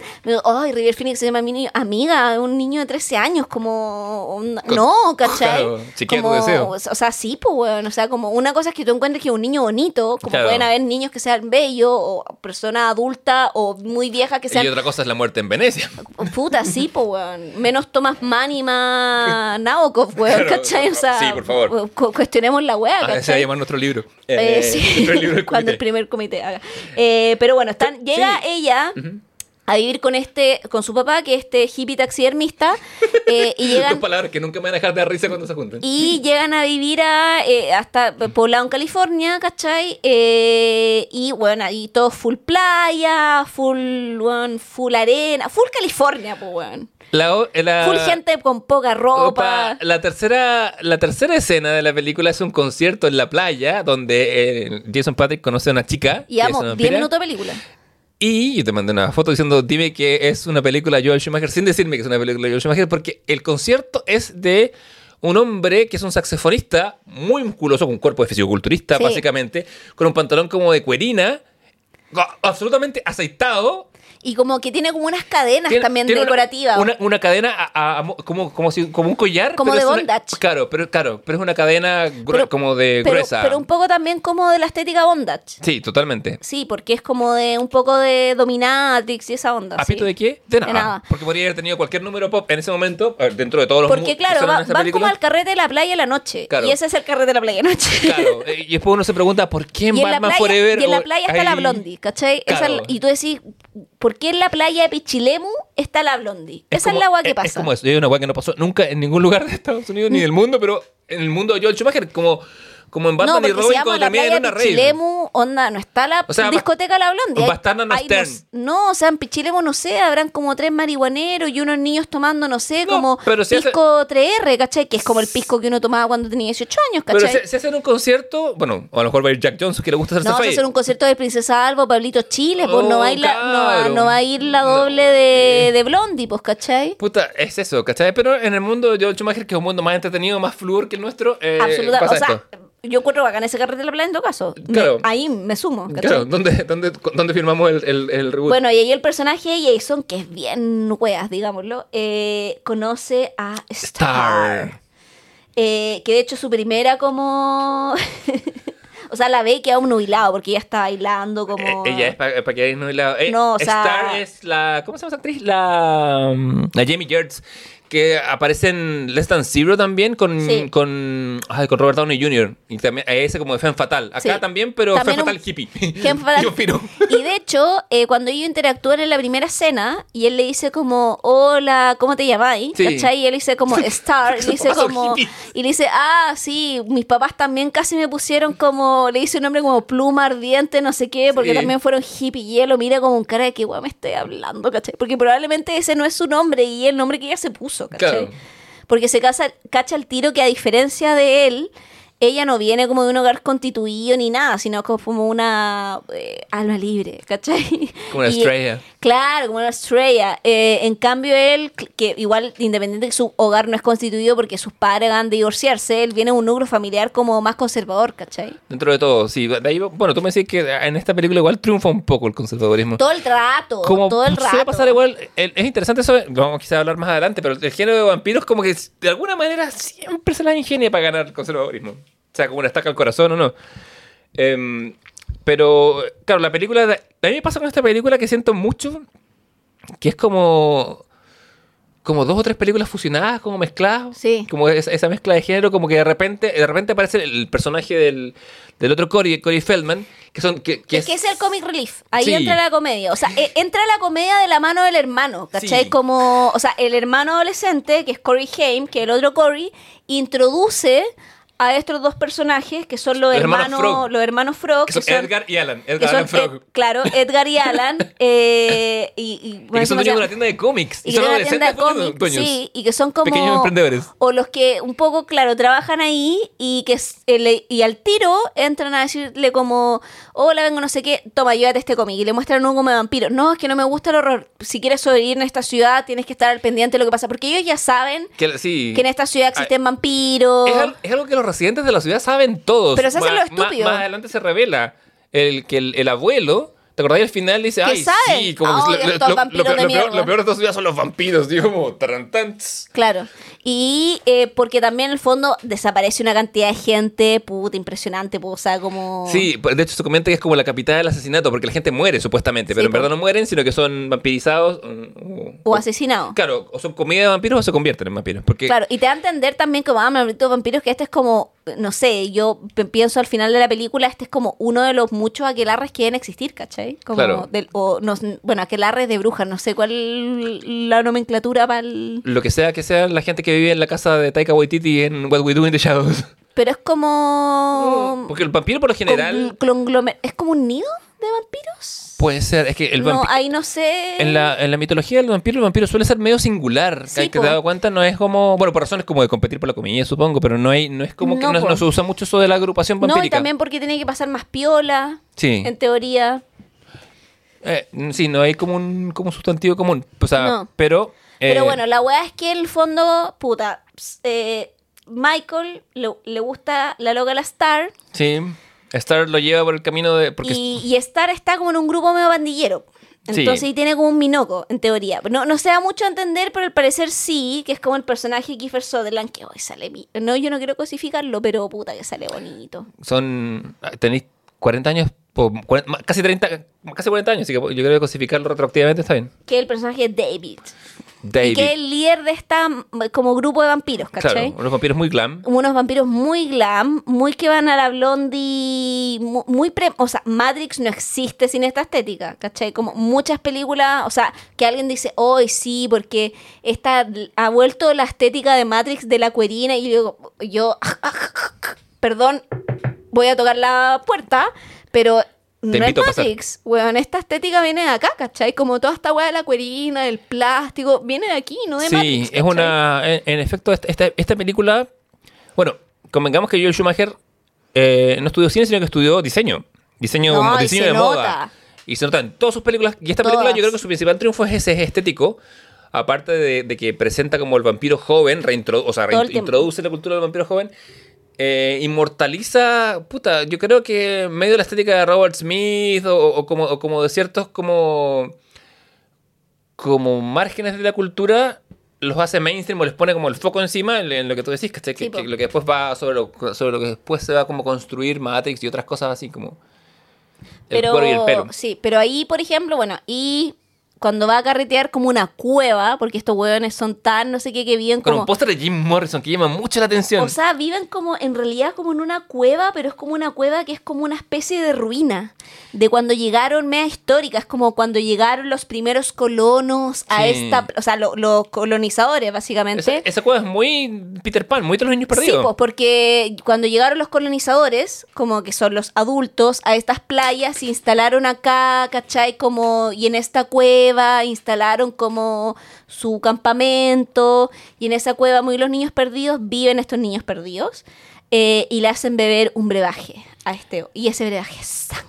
Sí, spoiler, pero sí. Pero de hecho, porque la Y diferencia ahí el culiado que ha convertido en vampiro. la diferencia entre En un medio vampiro. Claro, porque o sea- ahí no, esa es como el código, eso es como la weá de vampiro que la, la película inventa. Claro, esta- se establece que es vampiro, quien es vampiro, pero em, para volverte vampiro tienes que beber sangre y matar a alguien. Claro. Ese es tu, es, la, primera, la primera patita, la invitación es beber la sangre. Y ahí tenéis los, o sea, podéis estar en el día, pero como que igual te cansáis porque este bueno en el día como que anda medio desmayado y Anda todo como porque no ha comido. Anda como el Aristóteles, con claro, lentes de sol. anda carreteado. Sí. Y, eh, pero puede trepar paredes, tiene el impulso y la sed por la sangre, toda esa weá. Claro, se pelea con los perros. Se pelea con los perros, tiene como media fuerza vampírica, todo eso, pero no se ha transformado al 100% ni perdido toda su humanidad porque no ha matado. Y al igual que Star, nos enteramos que ella está en este mismo limbo porque ella todavía no ha matado a nadie.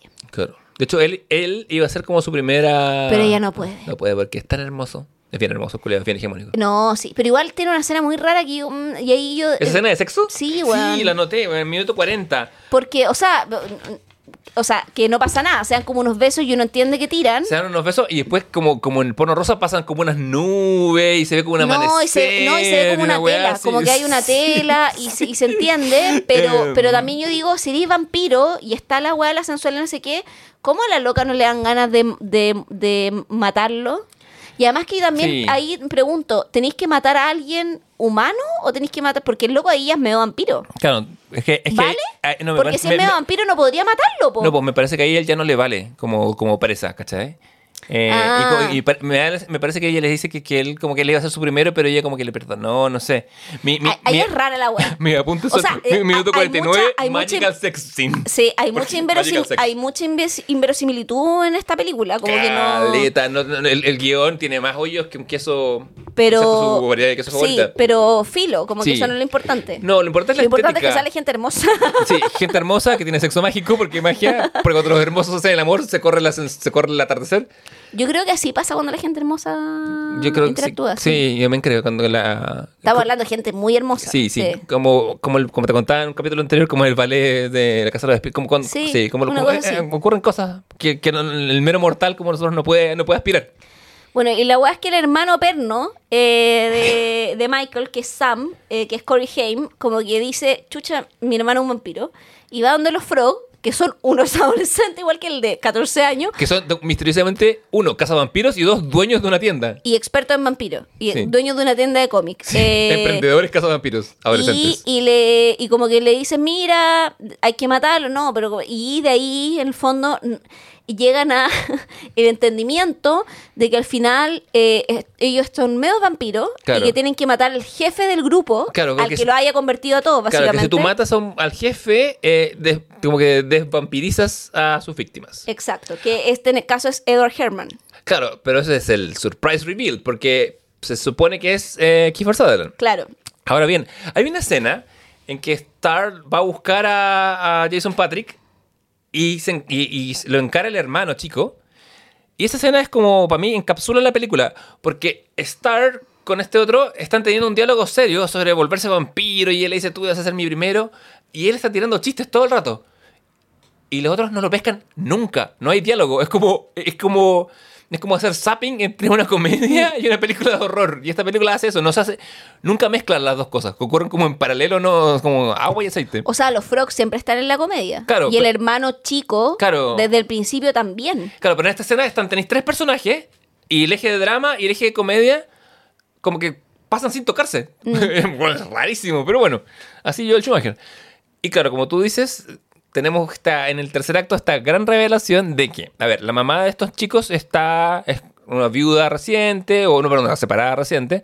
eh, Claro, y- divorciada recién. Claro, ya acepta- en una época en que el divorcio no es tan común, bla, bla, bla, bla, bla.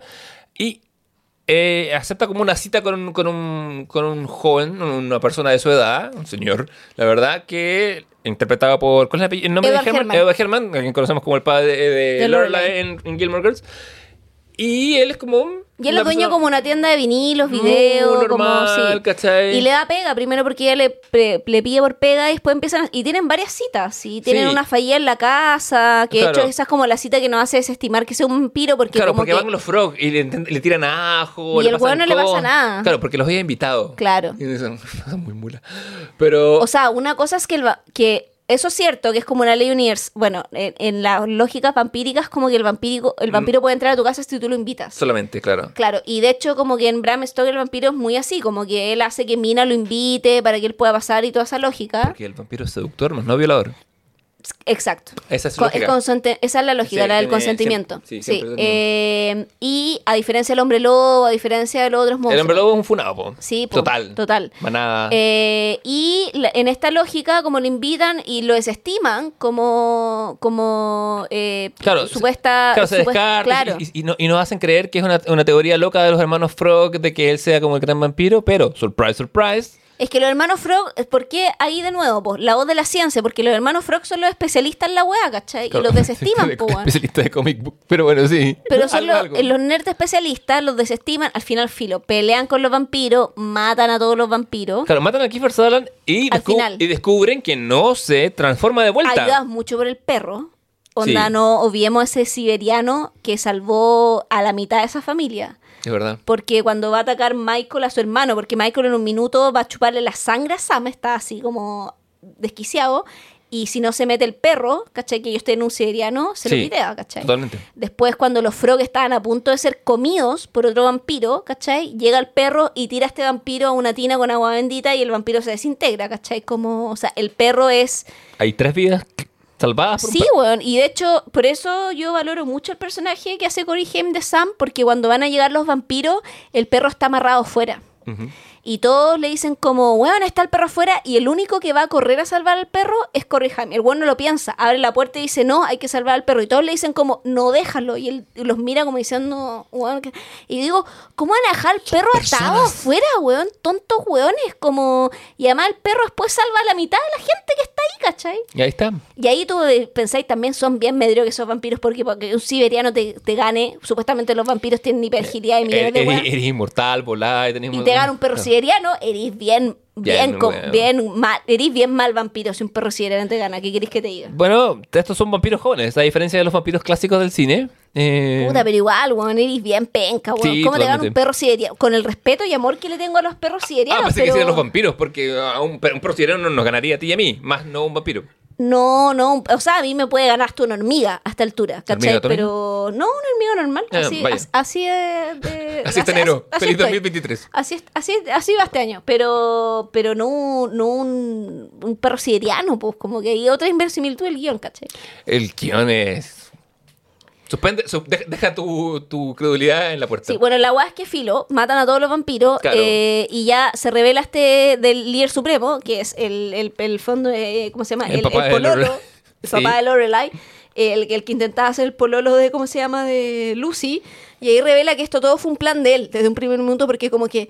Y ahí también otra inversión, no, este fue mi plan, yo te quería a ti, y era como, yo te quería a ti, ¿cómo? Si en el fondo.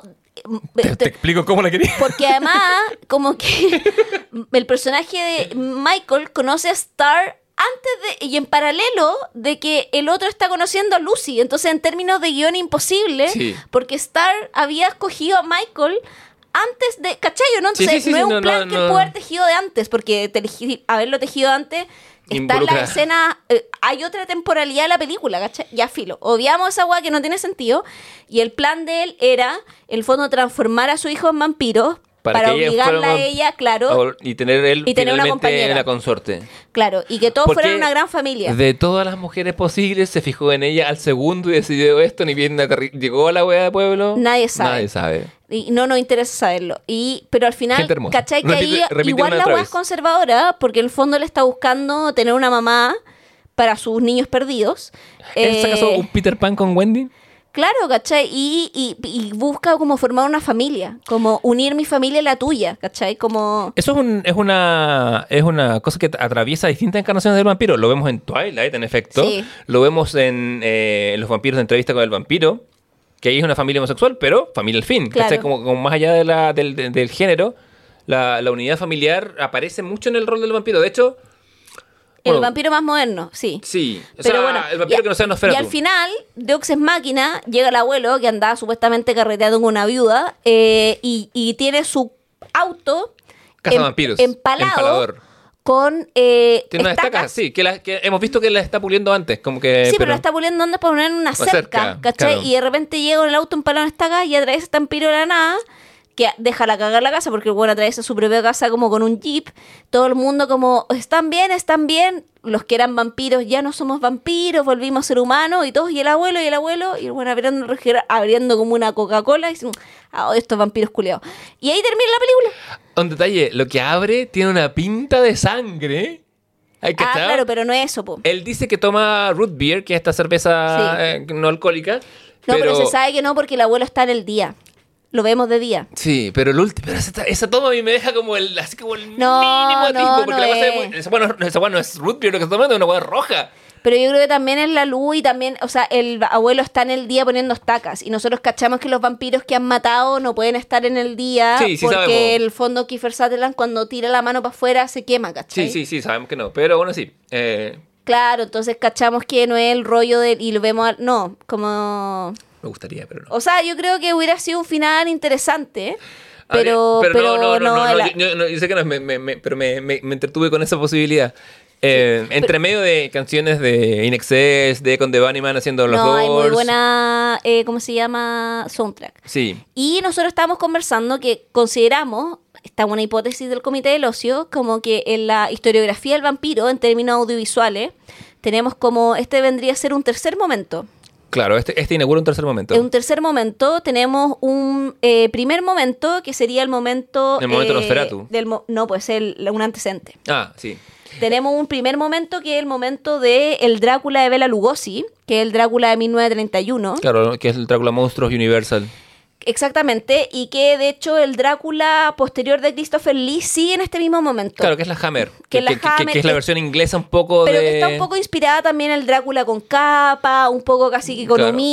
como vestido un poco para la fiesta de gala. ¿Acaso ese el Drácula. Conde Brolock? ¿Acaso el Conde Brolock? Y ese Drácula, claro, como de la Hammer y del Universal, el fondo de este primer Drácula que dura un poco hasta 1970, porque la última adaptación de Brian, de, perdón, de, de Christopher Lee en, en esa década, sí, muy pegadita a la de Ford Coppola. Sí. Eh, y este primer Drácula, que está inspirado mucho en el de Bram Stoker, considerando que la novela de Bram Stoker es como de finales del 1800, Claro. 1800, no me acuerdo la fecha exacta, pero 1800, ca- casi en el 1900, ¿o no? Eh, 1880 y algo. Sí, porque 1880 y es, es, algo, Es sí. paralelo a Sherlock Holmes, eh, te digo al tiro. Eh, Se me va la fecha precisa. 1897, pero- sí, Mi- 97, ¿Viste? sí, sí, es sí, muy sí, ahí como a muy- Mm. finales de 1800. Y está inspirado muy en ese, esa primera estética, donde también, ¿y por qué tomamos a Nosferatu como un antecedente? Porque lo que hablábamos antes, que Nosferatu es casi como una criatura horripilante y monstruosa. Sí, es que si uno fuera a trazar un, un diagrama de flujo o un error familiar, Nosferatu corre en paralelo, no se mezcla con Claro. el conde. No es bello, sus motivaciones son otras, es como un... Es casi como el demonio. Sí. Eh, es como un ser irracional que no tiene lenguaje. Claro. En cambio, Drácula de Bela Lugosi tiene lenguaje. tiene eh. el de, el de Lee también. Sí. El de Bela Lugosi inaugura una serie de películas sobre Drácula. Además, como que Bela Lugosi después tiene. Bueno, los monstruos de la Universal en esa época en general no solamente tenían una película, sino que tenían una serie de secuelas también. Claro, me parecía en otras películas. Eran como eran los superhéroes Marvel de su época. Y de hecho después, bueno, de hecho esta versión de Bela Lugosi se vuelve un poco paródica después para la televisión y ahí como que ya Drácula Claro, no es un personaje terror y es casi un personaje medio cómico. Claro, aparecen los monsters con los dibujos animados, pero- siempre es el arquetipo de la capa y la humita y, y- y el, y el conde como alguien sofisticado. Claro. Y también como un seductor, porque convengamos que el actor Bela Lugosi, porque lo mencionamos porque es el nombre del actor que hacía a Drácula, eh, eh, era un actor, era guapo, ¿cachai? Bueno, O y su sea, contraparte como- inglesa Christopher Lee también. Sí, Yo pongo ¿cachai? O sea, como que eran como. No, er- no eran. O sea, no. Porque- lo- los maquillaban con cuevas, les ponían, no sé, polvo blanco, ¿cachai? Claro, pero- como, pero- y unos pero- colmillos. Claro, pero eso es, eh, la base o lo que está de fondo es que el vampiro seduce con Claro. su sensualidad y de ahí come. Exacto. Y ahí Much tenemos, like claro, y ahí tenemos un primer momento. Este es un segundo momento sería el de eh, también inspirada en la novela Bram Stoker. Eh, también un vampiro refinado, pero también un poco más modernizado a esta lógica tan como pre. como, como de, de humita tan empaquetada, que es eh, el inaugurado por Francis Ford Coppola. Claro, que es después de esta película. Que es el, el ¿Es 92, si no me equivoco? Es Eh, el. El Bram Stoker's Club debe ser por ahí. Bram Stoker, la, peli- la de con Gary Oldman, ¿Sí? es del 92, sí. Sí. Es de, la película es del 92. Y ahí Gary Oldman Lo interpreta... recuerdo porque escuché la, la banda sonora hasta que el disco se rayó. Sí, y ahí Gary Oldman interpreta a Drácula, po. Y puta, eh, un seductor. O sea, si Drácula, o sea, si Drácula, Gary Oldman me dice vamos, yo le digo vamos. Si me dice upa, le digo Chalupa. chalupa. Sí, Es, que lo, es que lo he visto en la película. Lo he visto. Ah, le quiero decir a los miembros del comité que Javier tiene un brillo vampírico en sus ojos cuando habla de Gary Oldman. Sí, es que, weón, es que, ¿cómo te explico ese hombre en esa película? O sea, de hecho, cuando está Winona Ryder y está como comprometida con Keanu Reeves, Mina, deja a ese hombre, no vale Es la que, pena. aparte, Keanu, que juega por, su, por derecho propio, eh, O sea, hace, hace un papel es- tan empaquetado, pernito. Sí, pero Es, como, es como el niño lindo. Pero tenía el niño lindo, como el niño de bien, y el otro es como, hola, ¿qué tal? La Yo so- soy el chico de las poesías, tu fiel admirador. Admirador, Y aunque no, lo- aunque no me conocías, déjame decirte que hoy es noche de sexo. Porque, Soy Drácula. Amiga, esa, canción, esa, esa deberíamos componerla. El gran reveal es soy Pero- Drácula. Porque claramente, la- o sea, el vampiro va asociado a la, a la- no solo al, al sexo de por sí, a la satisfacción, a la satisfacción sexual de sus víctimas. Claro. Las mujeres que tienen sexo con vampiros siempre se declaran satisfechas. Por algo será. Por algo será. Ahora y, bien- y ese es un segundo momento. O un eh, tercero, porque, o sea, porque es como un retorno a la forma. Porque, el, pe- porque los boys sí. está entre medio. No, no, los boys el tercer momento, pues. pero sí, los po. boys es del 80 y. Sí, pues por eso un tercer momento. Ya, pero el Drácula es del 92. ¿Acaso? No, pues el segundo momento. El primer Ah, momento, el del Universal y el de Christopher Lee. Ya, después el 80 y tanto. E- Ese, no, po, el, perdón, el, no, po, Drácula es del... eh, 92 la de Bram- la- Ah, tenéis razón. ¿Acaso po. viajes en el tiempo, Javier? ¿Acaso crononautas? Ay, me quedó la caga. Pero déjame, yo, yo voy a tomar la palestra y decir que hay un, eh, que a este momento intersticial que, lo toma. Que, bueno, hay tres momentos. Pico con la, pico con la nomenclatura del tiempo. Porque Oh, está en mi podcast y el sí. tiempo me lo vas a borrar. Sí. No, pero, no, pero déjame decirte que hay una película que no quiero dejar de mencionar que es The Hunger del año Ah, 83 con la Catherine Deneuve, con el mismísimo David Bowie y la Susan Sarandon. Es muy En- buena esa película. Es una gran película en que el vampirismo es tratado, bueno, muy al, al- bajo el cobijo de la metáfora del SIDA como una enfermedad de transmisión sexual o de, tra- como de transmisión sanguínea, en efecto. Mm. Y esa película está más emparentada con Los Boys, como, como del, del momento Blondie, por así decirlo. Bueno, recapitulamos. Hay un primer momento, que es este de Bela Lugosi. Esto es como la película que en español. Hay un segundo momento que es el de los Boy, junto Sí. con, con Sí, eh, The Hunger, Hunger. y que es esta como de llevar a los 80 eh, y con la estética glam y contemporánea Sí. el vampiro, y Sí. un poco como el vampiro, como el chico malo. Sí, chaquetas de cuero y cocaína. Sí, luego viene en el fondo en los 90 un retorno en la forma que Claro. tú decías con el Drácula de Francis Ford Coppola que agarra la tradición de original un poco de Bram Stoker y los monstruos de Universal y vuelve a lo clásico, pero ya no al clásico 1930 porque Claro. es imposible y lo reactualiza a una cosa más victoriana, más actual, más seductora, muy en la lógica original de la novela también como de una sociedad victoriana reprimida en el sexo, donde Bram Stoker viene a decir como liberemos las pasiones compañeros, ¿cachai? Conmigo. Porque- Conmigo sí, que soy Drácula. claro. Y es interesante porque si veí, hay un movimiento que es muy como, eh, no sé si se dice como un poco de ir y volver, Sí, como una oscilación. de oscilación, porque el cuarto momento es un momento muy similar al de los 80. El cuarto momento Siendo. el momento de, por ejemplo, que yo creo que inaugura un poco Buffy la Casa Vampiro. Sí, la película más que la serie, pero también. eh, Eh, aunque la serie también. no, tiene la serie de- también. Sí, estaba pensando en los de lo- de- sí, o toda sea razón. que, Retiro lo dicho. que- o sea que es de la serie y la película y que es lo que se inaugura también un poco con Crepúsculo y todo, que es como el vampiro como el chico malo, pero al mismo tiempo mino y al mismo, ¿cachai? Y se Sí. inaugura y bebe un poco de lo que Lost Boy eh, inauguró. Entonces tenía esos como cuatro momentos que son un poco ondulares, donde el primero que es del 30 responde al tercer periodo que es de los 90 Cambio, el y el segundo el periodo que es del 80 tiene que ver con los 2000 también y con finales de los 90. Por ende, estamos esperando la resurrección del vampiro clásico.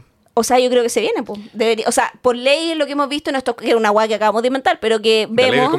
Eh, debería venir ahora una resurrección de las formas clásicas, ¿cachai? Sí, también creo. Bueno, el, una película que me recomendaste tú y que pude por fin ver esta semana, eh, que es What We Do in the Shadows, del año 2014, que se hace un poco cargo de eso, pues, de Taika Waititi y compañía en una de sus primeras de películas. poner todos los vampiros en escena. Claro, los, los ponen en escena, los ponen en Nueva Zelanda. Los ponen, claro, los ponen en Nueva Zelanda, de porque es su, es su tierra de origen, eh, y genera una comedia maravillosa y muy divertida.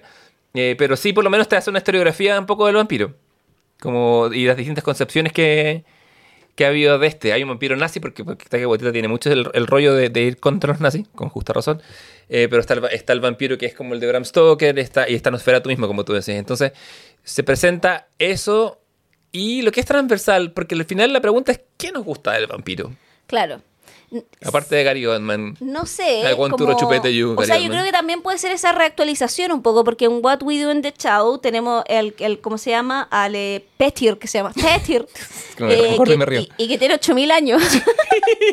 que ni habla. Que- no, es- porque es- tiene es- 8000 es años, tan incomprensible, viejo, po, que sí, está mal hoyo, ¿cachai? Porque además como es tan viejo que hasta tienen esos problemas como que el Waititi, this is so old, we don't understand what eh, he thinks, Sí. como porque uno habla en otro tiempo, Y- ¿cachai? Y, y además que que, que es un poco la lógica, porque el, el, el vampiro Nosferatu no dialoga con Drácula, literalmente, ¿cachai? Es una weá que está ahí, porque lo único que tienen en común es que tienen colmillo y chupan sangre, ¿cachai? Y que están en un ataúd, ¿cachai? Claro, como... Y, y fin, son weas distintas, Claro, pero está ahí. porque el de Taika Waititi es más como que él es como el conde Drácula, más de... Como, como el conde Drácula del, del que hemos denominado el segundo, el segundo momento. O sea, primero, sea, el- primero, perdón. el- El, el- claro. el de la Universal, el, que es como empaquetado. Claro, porque además se llama como Diego Bondorna Schneider. Tiene como un, un apellido, güey, que es como ya en serio, hermano, Sí. ¿cachai? Como, y que tiene 379 eh, de edad. Eh, me encanta que dicen como la edad, como si fuera un reality, ¿cachai?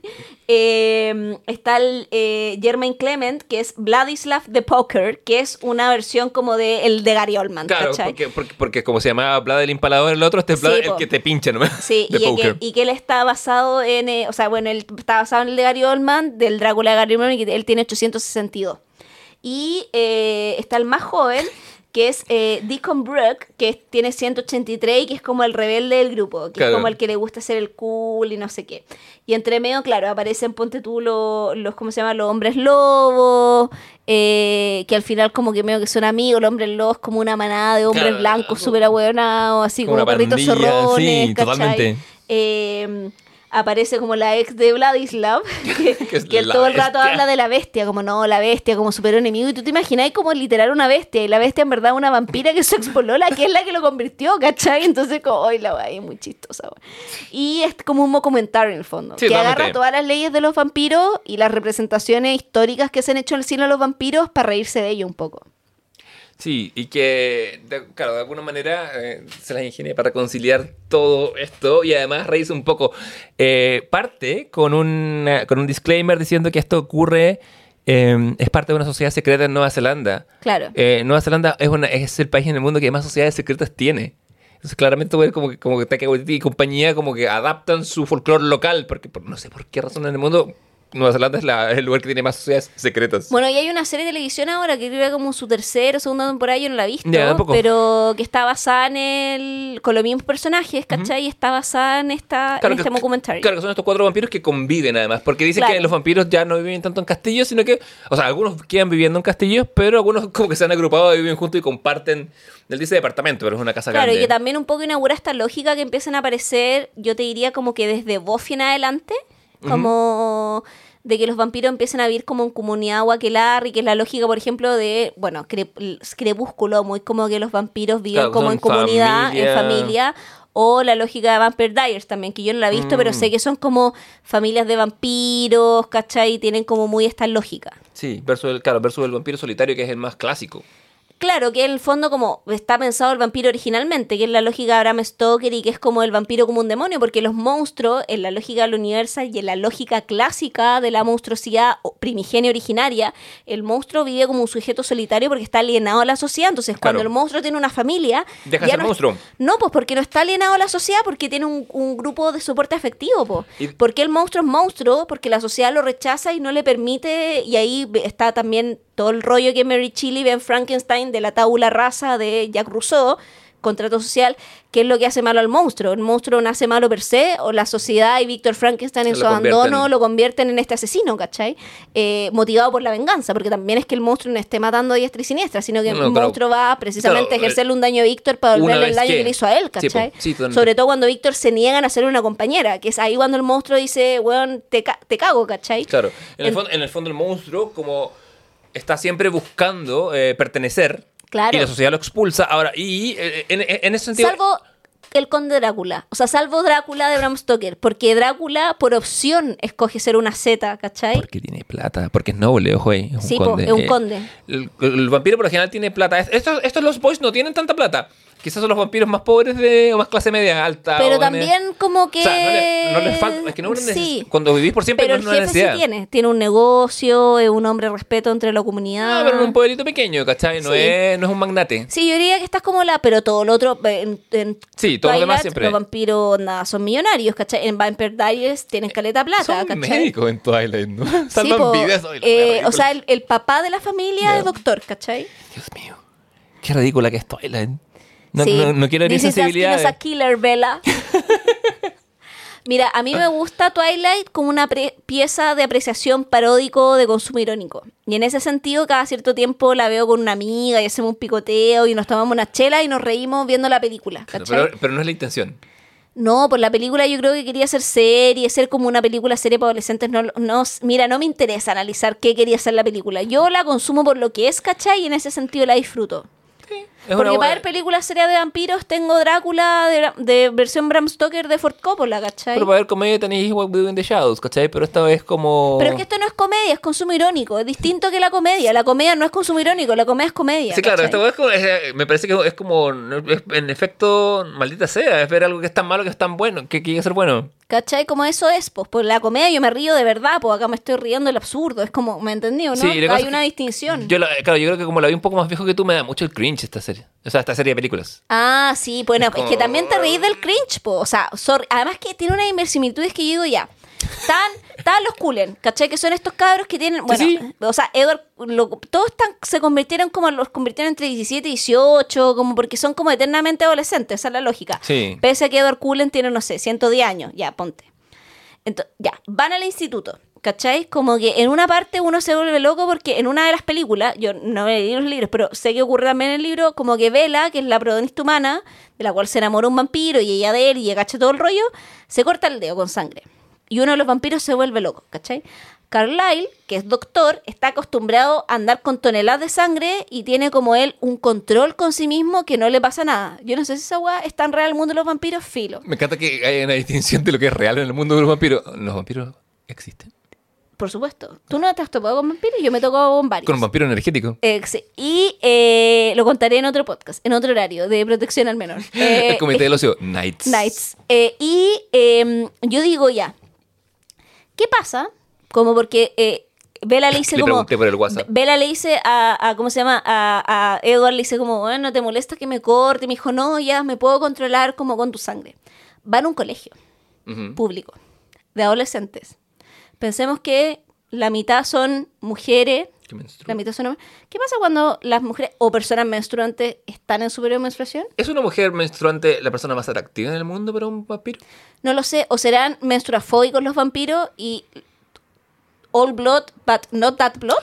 Ah, eh, hay- hay que- la, la sangre menstrual. Porque no es la misma sangre. No, pues la, sang- la sang- la sangre menstrual es, es- es- tiene muchas células muertas, ¿cachai? No es la misma sangre abierta. Entonces, p- no lo sé. ¿qué tal, Como qué, qué qué tal y- estamos hilando? No lo sé, como que yo me imagino estos vampiros y de hecho Llama lo, a un lo- hepatólogo, y de perdón, hecho- un hematólogo. De hecho lo comenté en este otro podcast que de, de que me invitaron. Javier tiene otro podcast donde es popular, donde la gente sí lo escucha. Que, eh, que se llama no, No es la forma, que lo he recomendado acá. y re- eh, me pregunté esto mismo, ¿cachai? Como yo me imaginaba esos vampiros, los de Twilight, como en el colegio, en la hora como decir, profesora, puedo ir al baño, yendo a leer como los basureros, weón, en el baño, ¿Como llenos de tampax? Sí, O sea, weón, como bueno, llenos de toallitas. toallitas higiénicas, ¿cachai? Como yo decía, como, ahí hay una, como, bueno, hay una inverosimilitud terrible, ¿cachai? Como, salvo que me lo expliquen, porque si, o la mujer no menstrua en esa, en esa serie, no sé. Conociendo a Stephanie Meyer probablemente no menstruan, pero yo creo que en efecto la sangre menstrual es muy distinta a la sangre viva, ¿cachai? Tiene, hay- creo que o sea, es un hilar muy fino, Sí, pero también hay un minuto en que... pero sí, si te dedicaras a tomar sangre toda tu vida pero serías hay, un pero hay, pero hay de la wea. distintos periodos menstruales, porque hay veces en donde en tu periodo menstrual, weón, Moisés abrió las aguas de la weá y te sale Sí, el, el mar rojo, ¿cachai? Y no es tan distinta a la otra sangre. Claro, ¿no? cuando, cuando termina. ¿Cachai? Entonces Mm. hay momentos en que la weá es un baño de sangre. De hecho, tú vas al baño y dices, concha tu madre, como que ya, ya, tengo que vivir esta weá. Como. Entonces, siempre me ha causado esa extrañeza en esa serie en particular, porque en la otra es como que el vampiro está sometido a su deseo y la Ya hace lo que quiere sí, y po. va y toma y... Y toma donde quiera. My name is. Gary Oldman. Claro. I want to you. Claro, o en la entrevista con el vampiro es muy así, ¿cachai? O sea, Sí, sí. Lestat, por ejemplo, en la entrevista con el vampiro, yo me acuerdo de alguna escena donde el buen cara raja le levanta las piernas a las locas y bebe de la entrepierna de ellas directamente, ¿cachai? O sea, como que Lestat es uno de mis vampiros favoritos. Creo que Tom Cruise ahí lo hace, pero excelente. Tom Cruise, si tú me, si tú me dijeras quién... De, Drink ¿qué for actor- me and live forever. ¿Qué actor puede ser un vampiro en la vida real? Tom Cruise. Tom Cruise que lidera. Pero es que, bueno, es un muy buen personaje en Lestat, hace como este ser despreciable y todo. Brad Pitt está muy bien como Luis también, que es, como- que, también. que el vampiro emo. Sí. Y Antonio Vampira, Antonio, Antonio Van- Vampiras. a- a- Antonio Vampiras es como el vampiro glam. Sí. Eh, pero pero Y está, está Kirsten bien. Dunst, como estaba Baby, Baby Nepotist Vampire. Presen- eh, presentando a Kirsten Dunst en su primera película, si no me equivoco. ¿Era su primera película? Creo que sí. Sí, o una de sus primeras, sí. Eh, puta, está espectacular. Sí. A mí me gusta mucho Entrevista con el vampiro, como película de vampiro. Es que la Anne Rice igual se toma en serio la saga vampírica. De hecho, Anne Rice odiaba Crepúsculo. Es que lo entiendo. Anne Rice, es- en su carrera como escritora es muy interesante porque ha escrito infinitas novelas, infinitas sagas de vampiros y según ella cambia en su vida, se pega sus giros porque, en- en bueno, ella falleció ya, pero y tuvo un funeral así a la Nueva Orleans, como Sí. que pasearon, pasearon sus ataúdes así como mientras man- mandaba una, una, banda municipal. No, y tiene y es Pero- como una estudiosa del género, respetando Sí. las reglas clásicas, ¿cachai? Pero tiene distintas sagas que son más o menos conservadoras según ella ha estado en su momento de la vida. Tiene unos momentos, tiene unas cosas inverosímiles, o sea, eh, como contradictorias de unos vampiros medio religiosos y tiene cosas como entrevista en el vampiro, ¿cachai? Pero ella como que... Y tiene unas sagas muy como tiene una saga de novelas eróticas que es como una reescritura de la. Bella Durmiente. Sí, me acuerdo. Y que parte en el fondo como, y también como en una época muy como, eh, eh, o sea, la- se hace cargo de un, tema muy problemático. Bueno, en la, en, el, en la novela clásica y en el cuento de Disney es como que la Bella Durmiente le da un beso y chao, ¿cachai? Pero en el fondo como Pero en en la... el clásico en la- ahí es distinto, pues. o sea, en el de los hermanos Grimm y todo le dan un beso. Pero las primeras versiones... O sea, no estoy hablando como de la clásica clásica de, Sí, no sí. sé, Perrol y eso, es un besito nomás, porque Sí, es cuento para niños, pero nunca tan zafado. Claro. Pero la, en algunas otras versiones, en el fondo, como el príncipe violaba a, a la Bella Durmiente y ahí después de eso ella se despertaba. Y Anne Rice se agarra de eso, como en el fondo, eh, y de que ella es como una especie. El, Yo el- yo- el- el príncipe es como un concha su madre y se Claro. le lleva como una especie de esclava sexual. Y a partir de todo eso es como el rapto de la Durmiente, la liberación de la Durmiente, tengo como nombre así. Y y son novelas eróticas. Yo tenía la versión de que el príncipe la violaba. Ella daba a luz mellizos que saliendo del vientre materno, buscando la nutrición en su pecho, le chupaban el veneno y así despierta. Ah, ya Porque yo no. siempre se puede hacer más hardcore. Pero, Pero, sí. pero esa no es la de los Grimm. Claro. Ni tampoco, o, sea, no. La Disney no es, sin duda. No, pero yo me acuerdo que leí la de los Grimm. La de los Grimm no era así de hardcore. La de los Grimm era como que el le daba un beso y se despertaba. Como. Como debe ser.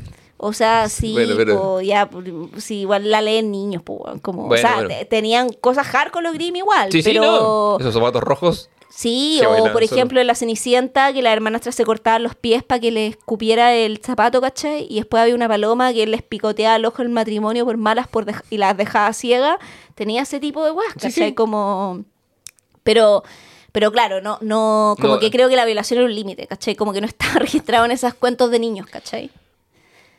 Eh, en esa literatura clásica sí, de los Grimm, de Perrol, de sí, Christian es Andersen, que- ¿cachai? Bueno, es, que Perro es más, es más iluminación, es más logicista que, que los Perrol Grimm. igual es más rudo, pues Perrol es el que... No tan- Sí, Perrol, No, por- Perrol, eh, ¿cuál es el que...? Porque la, no me acuerdo cuál versión es cuál, pero por ejemplo, una eh, salva la caperucita y otra no, po.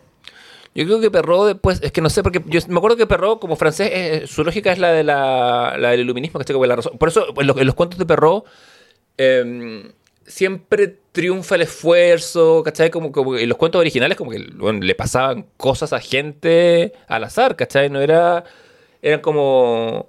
No, no eran. Como, como- cambio, Perro intenta, intenta darle sentido al cuento de hadas. Eso, eso es mi, mi recuerdo, así, a grandes rasgos. Pensando sobre todo como en. en, en- Ah, Perrol es el que no tiene final feliz, po. En Perrol la caperucita muere comida por el lobo igual que la abuela. Porque perro, claro, ¿por qué? Porque la caperucita desobedece. Claro, ¿cachai? y Entonces, en, bajo, bajo esa eh, lógica, y en los, perro- Grimm, la- el- los Grimm tienen el cazador, ¿cachai? Y, Sí. en, e, y en esa lógica, eh, lo, lo- la, la cenicienta, o sea, la bella durmiente, el príncipe le da un besito y chao, ¿cachai? Claro, claro, sí, porque, sí, porque, porque los Grimm tienen lógica de historia y Perro quiere, quiere, Claro. quiere moralizar. Tiene una lógica más leccionaria, como Hans Christian Andersen en algunos cuentos, porque la sirenita de Hans Christian Andersen no termina bien tampoco. No, pues es que, la, es que, es que la, la sirenita, la historia tras la sirenita de Hans Christian Andersen es muy fascinante. Es muy trágica además, y Sí. tiene mucho recoveco. Sí. eh, bueno, el patito feo sí termina También- más, esa termina bien, po. No sé si qué tan bien. Sí, Igual es, po. es interesante, los dos son de Andersen. Andersen siendo un hombre. No, el patito feo sí, porque el Eh. patito feo al final encuentra a su familia. po. O sea, vive una, o sea, sufre y vive el rechazo, no Claro. sé qué, pero al final. en- igual ahí es medio ambiguo si el patito feo es como un huevo que se coló y en realidad era feo porque iba a ser un cisne. Bueno, al igual, al igual que la sirenita, es alguien que quiere ser algo que no es, o que se encuentra eso y que es, la- es una temática Christian Claro, pero en el fondo, por último, el patito feo es como porque, no sé, puta, una, el huevito se coló para el otro nido, ¿cachai? Era como me gris pato, pero soy cisne, ¿cachai? Como. Mirá de quién te burlaste, Barney. Me Ese es como pato, el patito me feo. pato, pero soy cisne, una gran frase. Sí, po. Regístrala. Yo no sé, yo sé que Ander- yo sé- la, la gente que ha estudiado más a Andersen va mucho al referente biográfico. Sabemos que Andersen eh, era muy buen escritor, pero, medio- pero poco agraciado socialmente y en otras cosas. Eh, es- es- la gente que lo ha estudiado me dice que en, como que en sus diarios y cartas se aprecia que era o, o homosexual o bisexual. Eh, y que la sirenita corresponde a su historia de él enamorarse de un hombre Ah. que no le pesca a un hombre como de clase alta, que termina casándose con otra, ¿cachai? Entonces él es la como la sirenita. sirenita. él es la sirenita en el cuento, ¿cachai? Por Ay, eso. que ahora me da mucha pena la y, sirenita. y vende su voz, porque él como autor vende su Sí. voz para que Ay, sea- no, sí. qué triste. No. Ay, no, dijo Aristóteles. Aristóteles. Y, y- sí. y claro, y, y- el patito feo también es porque Ya, él no, se chao, sentía me así quedo con los vampiros, por último lo pasan mejor. weón. mueren, filo, pero lo pasan mejor. Menos los fantasmas de Stephanie Meyer. Y me, me- me hace mucha sensa- me hace mucha, mucha, mucha, eh, mucho sentido que Anne Rice la critique porque el vampiro de Anne Rice es desenfrenado. Todos los vampiros son desenfrenados, Sí, menos los de. Twilight. No, Y eso- y como eso es yo puedo le- controlar mi sed de sangre. ¿Qué es esa weá, ¿Qué es eso del control? Si eres una persona que es, Es que eso- no tiene los límites del tiempo, eres inmortal. Además que eso contradice la lógica, porque ya filo, que el vampiro esté de día, que esté de noche, ya son leyes que yo creo que podría ir transar, ¿cachai? Pero, más interesante vive de noche. claro, pero yo creo que lo que no podéis transar es como este el tema de la liberación del deseo, que eso es lo que marca al vampiro, que Claro. el vampiro vive en relación a su deseo y instinto y esa es su única ley y esa es su única fidelidad, ¿cachai?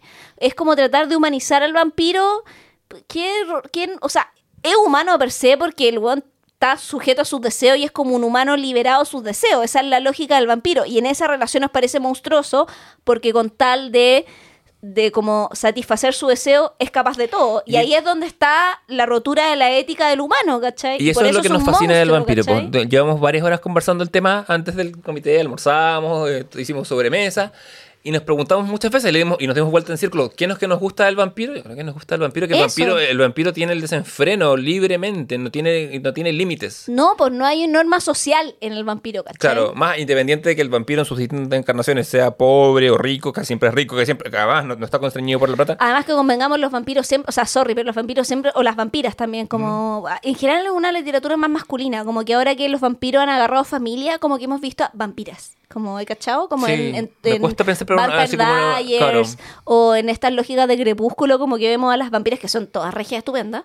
Es que todos los Eh, vampiros son regios estupendos. No hay- Es que eso es lo otro. Llega alguien que es regio estupendo y millonario y te dice, hola, ¿querés salir conmigo? Drink for me and live forever. Y es como, dale, po. O sea, que O sea, decís, no, no quiero. Claro, te, Como- dicen, te, dicen- te prometen fiesta por siempre. y ven a mi castillo en, literal, tengo un castillo, un palacio en Transilvania y tú así como, amigo, ¿dónde firmo? O sea, chucha, sorry, ¿cachai? Como... Y más encima como que los vampiros, después de convertirse en vampiros, son más regios. Claro, y claro, no tienen esas necesidades y aparte son eh, seductores en su conversación, son gente de mundo que tiene temas. ¿no Puta, es? sí, ellos han vivido eternamente, pues Sí, bueno, han po. viajado por todos lados, Han tenido, ¿cachai? han tenido- han tenido tiempo para leerse una cosita o dos. Entonces, ¿qué queréis que te diga, cachai? Como... No hay eh, dónde. O perderse. sea, y, y, y, y, no sé, le- mi vecino a la esquina me dice, oye, vayamos a tomar una chela. Ah, cállate, güey, vamos a ir donde el vampiro, ¿cachai? O sea, claro, como... ofrece eh, estos finos vinos. Claro, ¿cachai? Y tú, me ofrecí, y tú me ofrecí una escudo de litro. Claro, O sea, weón, es como que el príncipe Harry te, dice, te pasa a buscar en avión. para llevarte a un bungalow en África.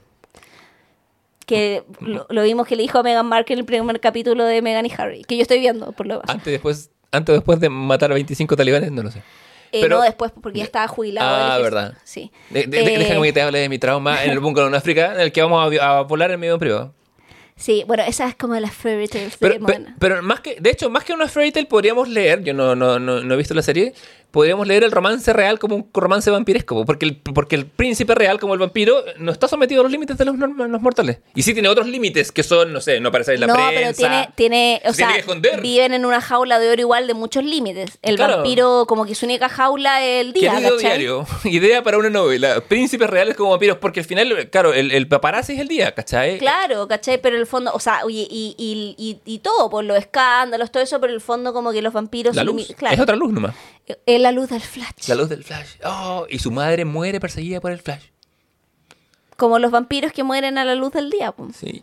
Oye, un O por, o por una estaca. o por una- En el corazón. En el corazón, Mira, más encima. encima, po, como weón. un puñal que clavaste en mi corazón. O sea, si eso, si eso no es romanticismo gótico, emo, no sé qué weá es. Se mueven en la sombra, están entre las ruinas, mueren apuñalados al Tanto corazón. daño que no hizo esta weá, weón, cuando éramos adolescentes. Pues, ¿cachai? Que yo, weón, de Lost Boys, para mí, onda como, ¿qué polo lo querís? Kiefer Sutherland en Lost Boys, ¿cachai? Como que ese era el ideal de hombre al que uno buscaba como, no se baña, sale solo de noche, va a la blondie, se pinta los ojos, con ese weón quiero pololear, con el que no se baña hace tres semanas, ¿cachai? Puta, en, en nuestra investigación de esto dije, ya voy a ver otra película de Joel Schumacher. Antes de esto, eh, hace una película del Brad Pack que se llama San Elmo's Fire, traducida como El último día, el primer día del resto de nuestras vidas, una cosa así, con Emilio Esteves, Andy McDowell, como el último, último starter del Brad Pack. Y la vi y dije, chucha, todos mis traumas relacionales vienen de acá. No la pude terminar ahora, eh, porque trata de esta gente que está egresada de, Pero Geo- sí, está sí. egresada de Georgetown. Y empecé a ver... Y Tu el bar- antigua former, former casa estudio. y, dije, y este bar, que es un set claramente, pero está inspirado en el bar que queda a la vuelta de la esquina en Jordan. Má- más impactante que el exorcista fue eso. sí, Entonces no, dije, pero... "Esta- Bueno, esta, película la tengo que ver con Yo, mi yo terapeuta. creo que eh, también por eso, pues como que lo, el, en el vampiro está el deseo, el trauma y lo inaccesible, ¿cachai? Y ahí finalmente está toda nuestra vida. Puta, y, y en estas pequeñas perlas que vimos en nuestra infancia tierna eh, está el trauma que no sabíamos, po, que, que, lo que es, es en una forma casi preverbal. y además que hay muchas formas del vampiro ahora, como está Hotel Transilvania y el Conde Drácula es como un tío amigo, Claro, los libros de vampirina para los sí, niños, ¿cachai? ¿cachai? O sea, como... A mí el último gran estertor de los vampiros se me ocurre, que curiosamente sí es un retorno a la forma antigua, es el- lo que hace Jim Jarmusch con Only Lovers Left Alive, que el Ah, 2000 sí. y tanto, 2009 debe ser, que es una película de vampiro clásico eh, con la Tilda Swinton Y y, que- y que- Loki. em, sí. ¿Cómo se llama Loki? Em, Sí, y que te da un poco más de terror. Sí, hay terror, pero y hay romanticismo. Sí. Eh, Tilda Swinton está casada con... Ay, ¿Cómo se llama Loki? Se me olvida. Eh, Eh, Tom Hiddleston. Con, con Tom Hiddleston. Y viven lejos, porque una relación a distancia es posible solo si eres un vampiro, eh, y estás como en dos, están en dos continentes, pero se encuentran, porque como el tiempo no tiene nada que ver para ellos, ¿cachai? Como que siguen casados a pesar de todo. Y está, mm, está William Hurt ahí, que en paz descanse en un rol como que hace de Marlowe. De, Sí. Ki- de- hace de Christopher Marlowe que fingió su muerte, le, le entregó sus obras a Shakespeare y se dedicó a vivir. Pero es una... Y, y Tom Hiddleston ahí hace un compositor musical que vive, que vive recluso. Y hay en toda la película una cierta lógica de, de cómo serían los vampiros hoy, que es, de nuevo, eh, para mí es, una, de mi- es mi- por lejos mi película de vampiros favorita, junto con Sí, el- yo- la de Drácula de Ford Coppola. Sí, yo creo que en una buena como actualización de cómo serían los vampiros ahora está esa como más real y en su minuto también creo que entrevista con el vampiro fue una buena versión de cómo podrían ser ahora, ¿cachai? Claro, como que creo que... en los 90. Sí, porque creo que el Eh, Brad Pitt de Lewis, que lo muestran ahí, ¿cachai? Como un poco como, me, me parece, y, y viendo también un poco cómo va avanzando Lewis a lo largo de la, porque convengamos que parten en el 1700, casi finales de 1600, eh, y llegan al 1800, o sea, te va mostrando también el mismo vestuario que usa él y la Kirsten Dunst, va viendo cómo avanzan los siglos y cómo también ellos tienen, y eso es muy interesante, que el vampiro es un animal adaptativo porque se tiene que, o sea, como es eterno, tiene que adaptarse a vivir en el 1500 y a vivir en el 2020, pues, weón, ¿cachai? Claro. Con las lógicas sociales de cada época. Claro, y no al final es, quedarse- una, no, pues, es un animal de adaptación, ¿cachai? A diferencia de otros monstruos que no avanzan con, con la... Claro, porque el, el vampiro vive más entre nosotros. Quizá el hombre lobo es el otro que no, pero, pero, pero la momia y eso, o el monstruo del pantano son monstruos, mon- son monstruosos siempre. eh, pero el vampiro está acá. Debo confesar en la sección de Fúnenme eh, que cuando yo vivía en Inglaterra, que te comentaba antes, eh, Esa sección que en verdad es como The Good Old Adventures of O Javiera. Javiera, eh, y London. London Baby. Un teatro que había cerca de mi casa, que era el Phoenix, que era un teatro muy antiguo, como el 1800, o sea, un teatro que tenía más de 100 años, eh, pero no era teatro de teatro, sino que teatro de cine, porque allá los eh, eh, cines se llaman teatro, no sé qué, ay, filo. theater. ¿Lo, escri- lo escribes con T-R o con T-R? Mm, eh, con, eh, a ver, en, con, no, con TRE. Ah, porque, Sí. porque eres muy. Porque, porque Sí, British. con- sí, con- siempre. Puta, sí. Eh, ya, bueno, filo. Ya, y la cosa es que eh, en ese teatro, de hecho, la primera, eh, la primera película que yo vi ahí fue The Revenant, cuando recién estaba llegando, ya como una semana viviendo ya. Y este teatro quedaba a 10 minutos de mi casa caminando y eh, también hacían como especiales como para Halloween y para cosas. De hecho, para Halloween yo fui a ver eh, de... mm, ahí está la de horror, ¿cómo se llama? La de... Eh, ¿Sleepy Hollow? No, la de Weird Transvestite of Transylvania, eh, de... mm, ¿Rocky Horror Show? Rocky Horror Show, ya. Pero. Pero de, resulta que eh, dijeron eh, para los no sé cuántos años de la película, que era entrevista con el vampiro, vamos a ver entrevista con el vampiro porque este es el teatro donde Brad Pitt va a ver su primer amanecer cuando se inaugura el cine en la película, ¿cachai? Eh, y vamos a vender Bloody Mary, ¿cachai? Entonces fuimos con mis compañeras de, de- de la casa, ¿cachai? Todas compramos Bloody Mary, fuimos a- entramos con más malo que el Bloody Mary, ya me encuentro muy Más malo, malo que pero- el Bloody Mary de cine. pero sí, ya, entramos con el Bloody Mary y cuando en la cena, el cine estaba repleto, todo el cine grita, ¡Woo! Así como diciendo, estamos aquí en el cine, ¿cachai? Como en la misma... Brad Pitt estuvo aquí, ¿cachai? Claro. Entonces como... Puta, y fue bacán. Fue como mi momento vampírico londinense. Fantástico. Sí, el mi gran momento vampírico. Me parece que es la nota justa para irnos a una pausa. A una pausa.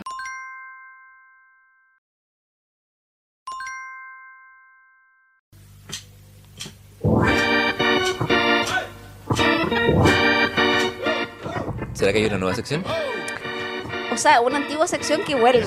Sí, y que encuentra su canción de tema en esta, una versión especial de Somos Tontos No Pesados de los tres. Porque para una sección como, como lo, haría, lo habría hecho yo, que mejor que Somos Tontos No Pesados.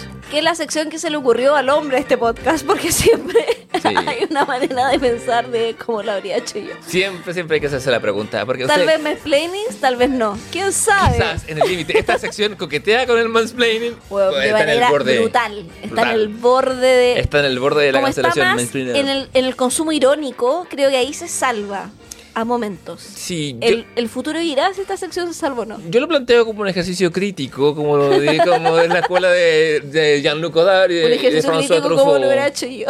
De ¿Cómo hubiera hecho yo? ¿Cómo esto hubiera sido? ¿Cómo esto hubiera sido? Porque si algo no te gusta, planteate, ¿cómo lo hubieras hecho tú? Si Para tan- mejorarlo. Si eres tan, si eres tan gallito tan, Sí. o tan muchacha.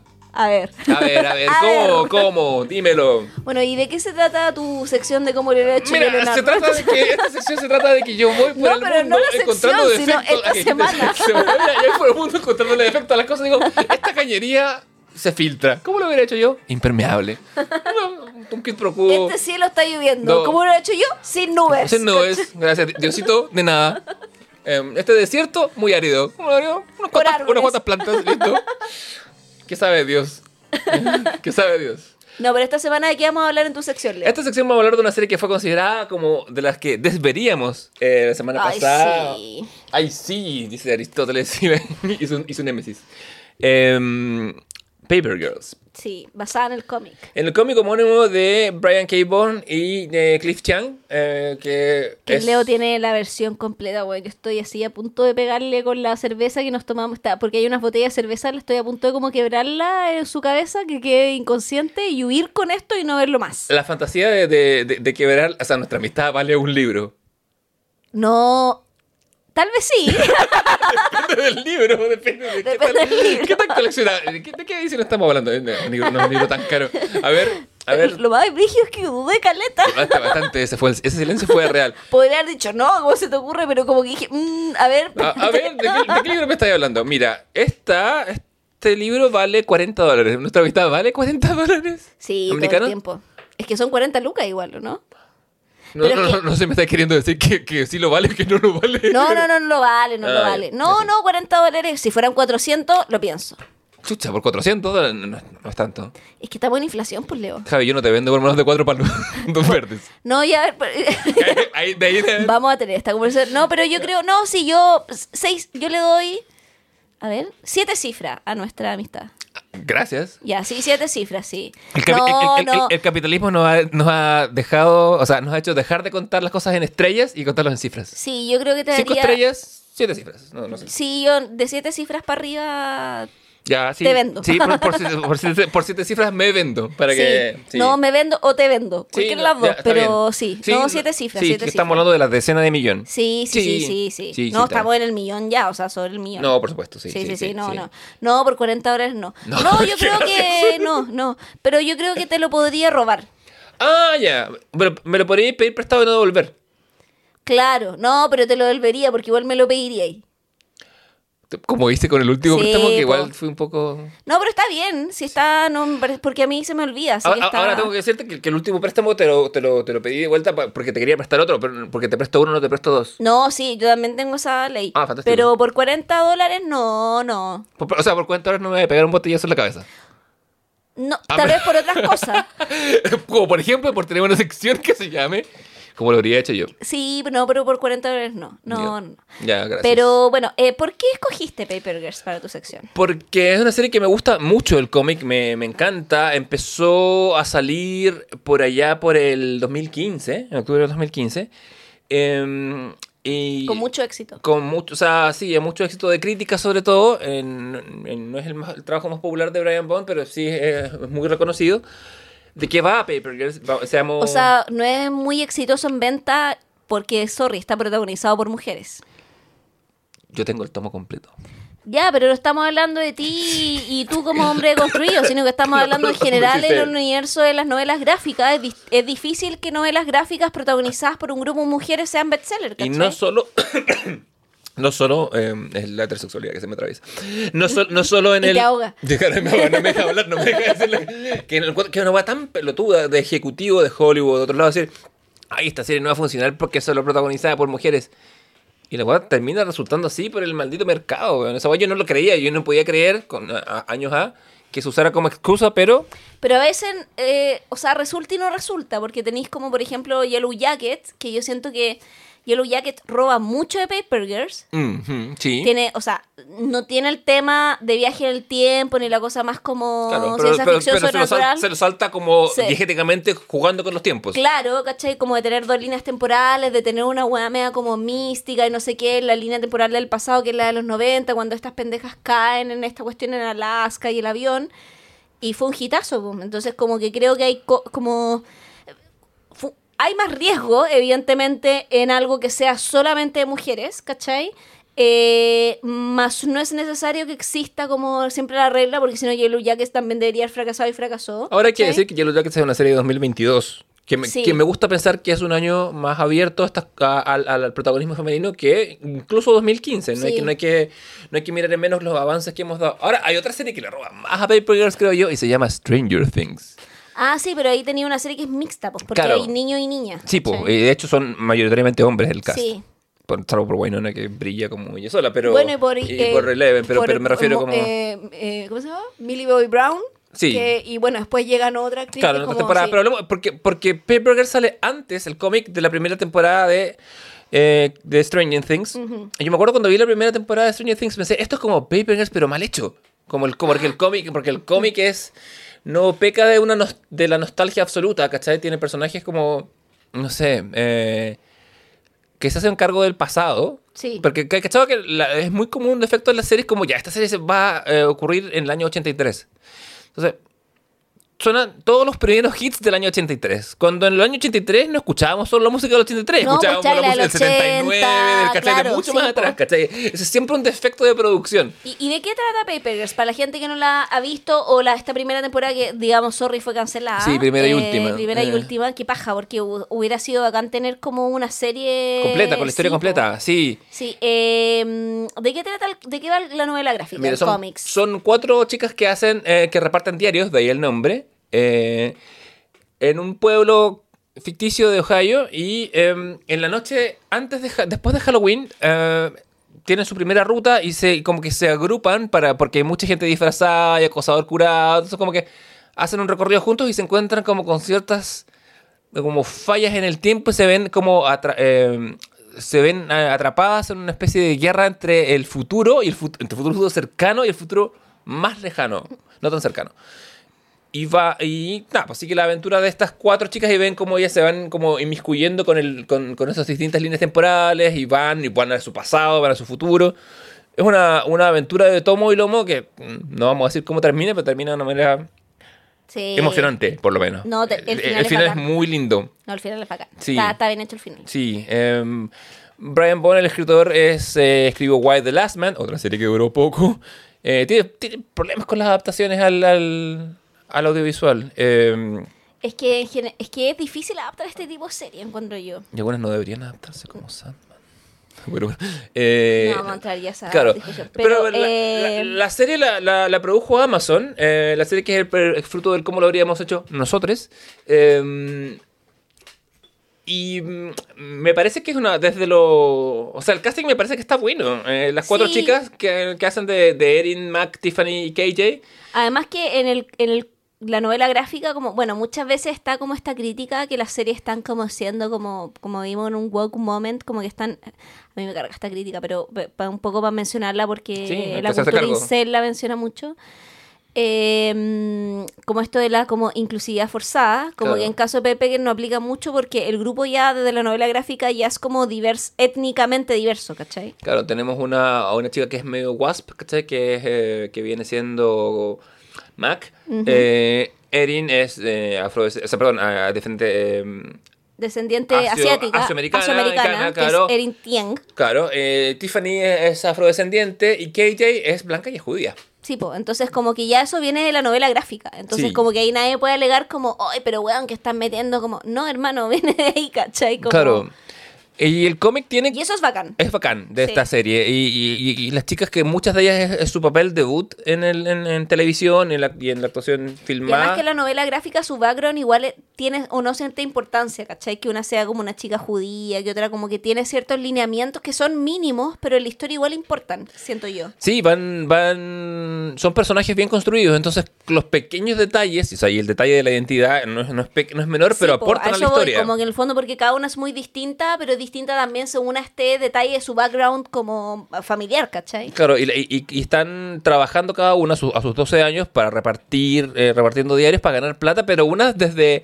Una quiere plata para comprar cigarros porque no, no le ve futuro a, a su vida, ¿cachai? Entonces está entregada. Otra porque es su dinerito como su mesada, ¿cachai? Una está ahorrando para comprarse algo. Son, son distintas dinámicas que, Sí. que- que se encuentran en un momento común. Ahora, el problema principal, creo yo, con la... Y ¿sí? que tiene que ver más con la lógica también de pueblo de Estados Unidos. De, De pueblo de los 80, De además. pueblo de los 80, de como que pueden haber como... Y es muy de las películas gringas de esta época, que pueden haber amigos como de... em, entornos familiares y biográficos muy distintos, como que el más cuico puede ser amigo del que vive como en el tráiler, ¿cachai? Eso es muy propio no solo de la época, sino siento yo de la nostalgia de la época, como Stand By Me, de la que hablamos en el bloque anterior. Me parece que es que responde a un momento cultural gringo en que la, la ¿cómo se llama? La, la Que polarización. yo creo que eso en Estados Unidos ahora no pasa. No, no pasa ni en pintura ni en ningún lado. Como el- la polarización societal, ¿cachai? Como, el, como la, el crecimiento de la desigualdad hace que esta generación, que tiene ah, mi edad o un poco más, tenga nostalgia de los momentos en que eso pasaba. Pero que- porque eso ya no pasa más. Es solo verosímil en un flashback. Pero que pasó en Chile también, porque yo me acuerdo cuando habló a mi papá, cuando le iba al colegio, no sé, mi papá, que nació el 50, que fue ya la década de los 60, que fue el colegio, me dice que en su colegio pasaba, ¿cachai? En, ¿Por tu papá fue al colegio en Santiago, en Punta Arenas? No, en Santiago. Eh, como que su colegio, puta, me decía como, bueno, yo tenía compañeros que eran muy cuicos y como, y sus papás eran, su abuelo había ido a la universidad y toda su familia había estudiado y familia de abogados. Ujú. Y nosotros que nadie en mi familia era profesional universitario, ¿cachai? Claro. Claro, pasaba antes en otros. O sea, había, o sea, siempre han existido colegios de elite, Sí. convengamos, en- durante toda la historia de la humanidad, pero en el fondo antes como que, que, que yo creo que también es como un poco esta nostalgia que tenemos de la old educación pública, ¿cachai? Claro, que no es tampoco la educación pública que tuvimos ni tú ni yo. Yo fui No, colegio po, por eso público. old educación Sí, pública, claro, como, el- como el bachillerato. Porque cuando Como yo. la escuela normal, pues, weón. Cu- Sí, claro, esa- también. O sea, en nuestra idiosincrasia, ¿cachai? Sí, sí, totalmente. Eh, cuando yo fui al colegio, yo hice de primero a sexto en público. Y, y era y, y de séptimo a, a cuarto medio en un colegio privado. Y había. Mm. Es marcada la diferencia entre ambos, ¿cachai? Aún ahora es más. Como que mi colegio. Mi colegio público es más pobre cuando, que cuando yo estudié. Y mi colegio privado es más cuico cuando yo estudié. Entonces, como que, bueno. Así las cosas.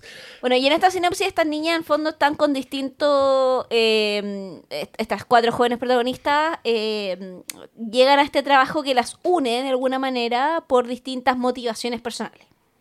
Claro. Y se encuentran en esta. Como con, confluyen en esto. En esta guerra del tiempo. Sí, entre, en- en- entre dos perspectivas distintas, desde un futuro cercano que quiere como, como conservarlo todo y un futuro más lejano que quiere eh, borrarlo todo o, o- o- o enmendarlo todo. ¿Qué, qué es lo que quieren mandar? ¿Ah? ¿Qué es lo que quieren mandar?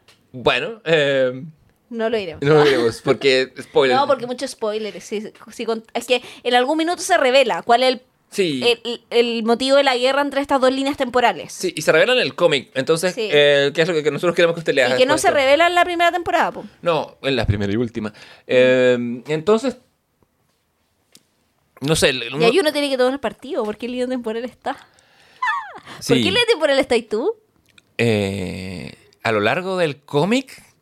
Esta es una pregunta es que define pregunta- carácter. Sí, define, define. por- por- porque yo leyendo el Esto cómic. es muy como cuando yo te pregunté cuando estábamos viendo los juegos y dije, ¿matáis al tío o no matáis al tío?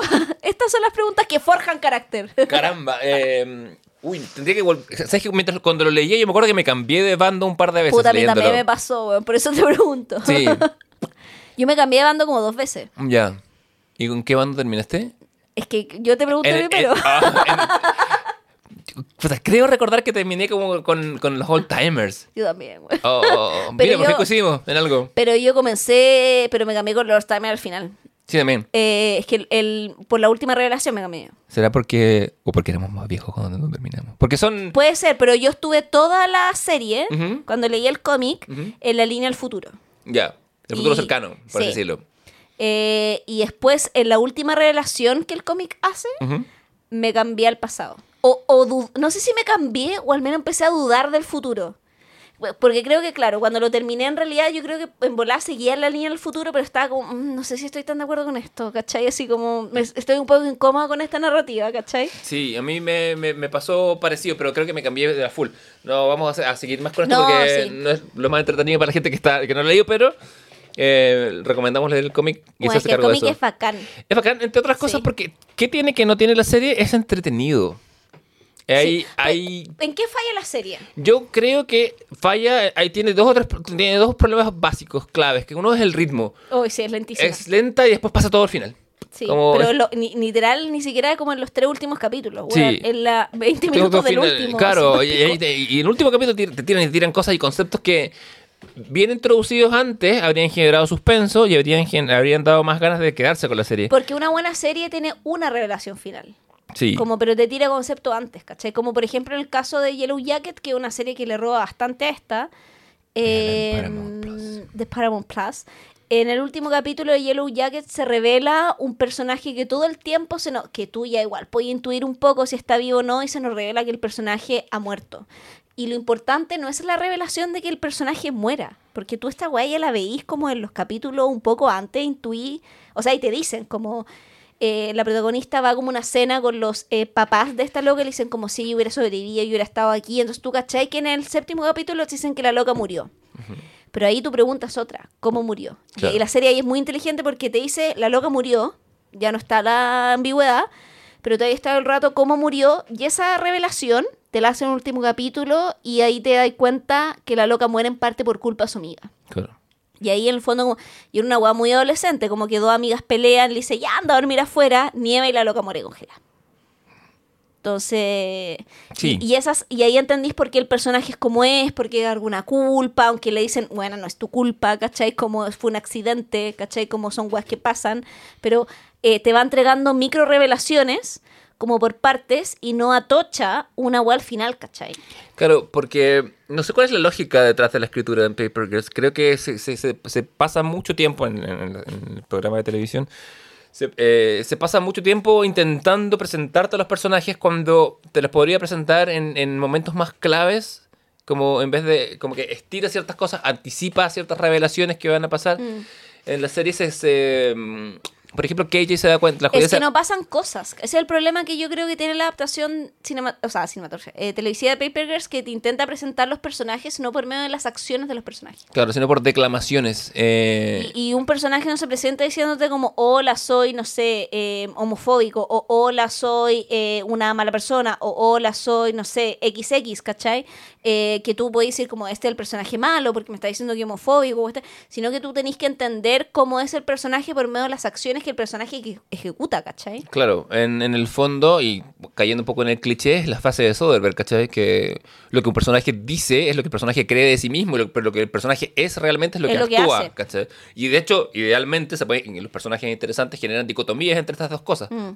Pero Acá eh, no hay de eso, hay mucha declamación, eh, lo cual infantiliza un poco la serie. Eh, creo, creo que le, le- le- le- le baja unos cuantos, como que quizá porque está protagonizada. O sea, Paper Girls es una serie que está protagonizada en su cómic por eh, niñas adolescentes, pero es como, como muchos textos de infancia, no es un texto para niños, sino que es para adultos que eh, tienen nostalgia de la infancia.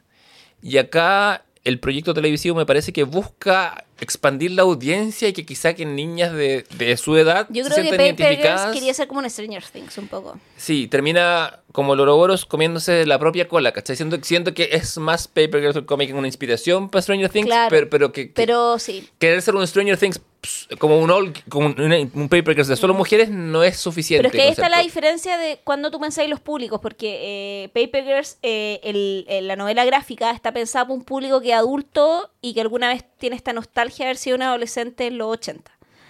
Eh, y que básicamente somos nosotros, ¿cachai? Claro. Eh, que es un poco eh, tener claro cuál es tu audiencia, ¿cachai? Stranger Things es una serie de buenos como nosotros, que fueron niños los 80 y quieren hacer una serie para adolescentes, Claro. para que ellos entiendan por qué los 80 es una época bacán, ¿cachai? Pero los hermanos, eh, ¿cómo se llaman los de...? ¿Duffer? Sí, bueno, saben que su público no somos nosotros, que llegamos Claro. por añadidura en la serie. Y los buenos lo logran porque Stranger Things, desde la temporada 1, la ha visto mi sobrina, que tenía la edad de los niños, bien, que tenían esa serie cuando partió la temporada, Stranger. Things hace eso bien eh, porque capta al público desde su protagonista. Que es lo mismo que hace George Lucas, que lo conversamos también antes cuando dice, hola, voy a hacer Star Wars, que es una serie que estoy haciendo para adolescentes. Y si bien se sumaron adolescentes y se sumaron adultos a ver Star Wars, que eran nuestros padres, que mi papá, bueno, fue a ver Star Wars 18 veces y el bueno tenía, no sé, 18 años o No lo 20 culpo. años. Nadie lo culpa, yo hubiera sido él también, pero en el fondo él tenía un público claro al que tenía que conquistar y si llegaba otro público, bacán, pero había un público de base al que había que conquistar. Claro. ¿Y cuál es el problema? Que Paper Girls, la serie de televisión, quiere conquistar a un público eh, que el adolescente, que no está pensado para el material original que es la novela gráfica. Y el problema es que falla en esa traducción, Sí, falla porque no hay Y no termina a conquistar a ningún público, ni al adolescente, ni al público adulto que ya era adepto a la novela gráfica, ¿cachai? Sí, se Y es genera una eso. lástima, weón, porque no, deberíamos haber tenido una buena serie esta novela gráfica. Podríamos haberla tenido. Podrían ¿cachai? haber sido cuatro temporadas redondas de, un- de una... O tres inclusive, Sí, ¿cachai? Como, tres, cuatro, sí. Claro, de un, de, un, de un ir y venir en el tiempo, de una historia de amistad, de revelaciones, de descubrimientos. ¿cachai? En la, en la serie de televisión que ella se da cuenta o descubre su, su propia orientación sexual. Sí, po. eh, Y es muy bonita esa Eh, revelación en, el, en la novela, ¿cachai? y aparte que viene con uno de los sellos del, del autor, de Brian Bond, que es el, el cliffhanger, porque ella en un momento el tiempo se desmantela Mm. y tienen como flashes a momentos futuros que todavía no van a pasar en el cómic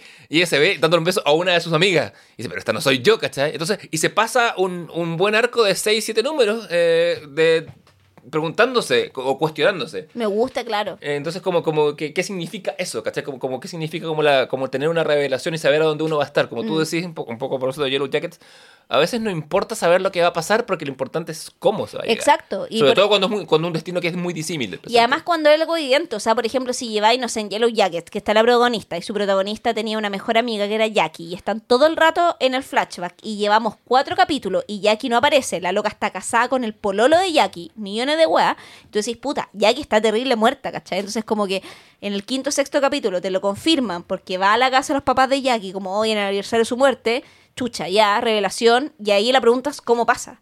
Entonces como que la serie te va tirando migas y al final lo importante es lo otro, porque igual tú como espectador ves cachando que van a pasar ciertas cosas, ¿cachai? Pero lo importante es como cuál es la revelación de ese momento, de qué manera ocurre, ¿cachai? No es tan importante el acto, sino de qué manera ese acto se eh, aparece de manera performativa en la escena, ¿cachai?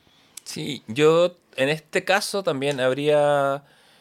Creo que el, el- el como digo, el principal problema es el ritmo eh, y, y la caracterización de los personajes. Como que esa, esa construcción tiene que ocurrir más capítulo a capítulo. Una forma podría haber sido eh, haber tomado cada capítulo y haberse enfocado en un personaje completamente. Sí, ¿Cachai? Que es un recurso, encuentro, un recurso sí. sencillo, pero que te permite jugar por- cuando, cu- cuando llegáis al último capítulo tenéis las perspectivas de los distintos. Sí, yo creo que acá había un buen elenco, la dirección está mal, pero falló el guion, weón. Sí, esto es Sí. pura falla de guion. Me, parece que las, las chicas que actúan lo hacen bastante bien, sobre todo considerando que son adolescentes, ¿cachai? Eh, como actores adolescentes. Y las, que están en el rango adulto también. También está, ¿cómo se llama esta chica? Eh, Ali Wong. Está la Ali Wong, está Mansu, que es el comediante, haciéndola como del... Que está, no, este, el- No, sí, tiene un buen elenco. y la producción también funciona, Los efectos especiales también. están súper bien, que son complicados igual. Sí, po, no, no, se está, es que todo funciona menos el guion.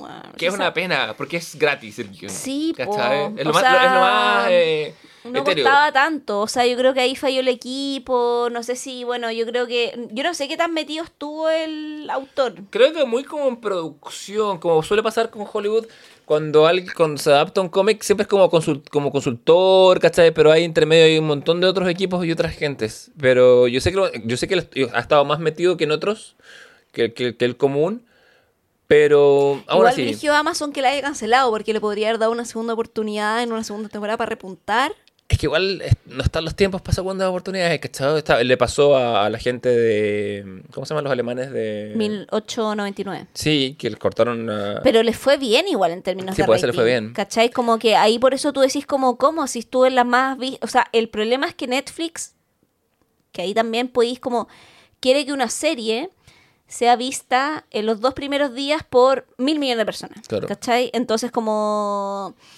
Bueno, Net- Netflix tiene un manual. Y eso no sé si ocurre tanto, ¿cachai? Como porque ponte tú White Lotus, que también terminó siendo un gran fenómeno, se demoró un poco en despertar, ¿cachai? Como la primera temporada. Entonces, mm, Sí. como...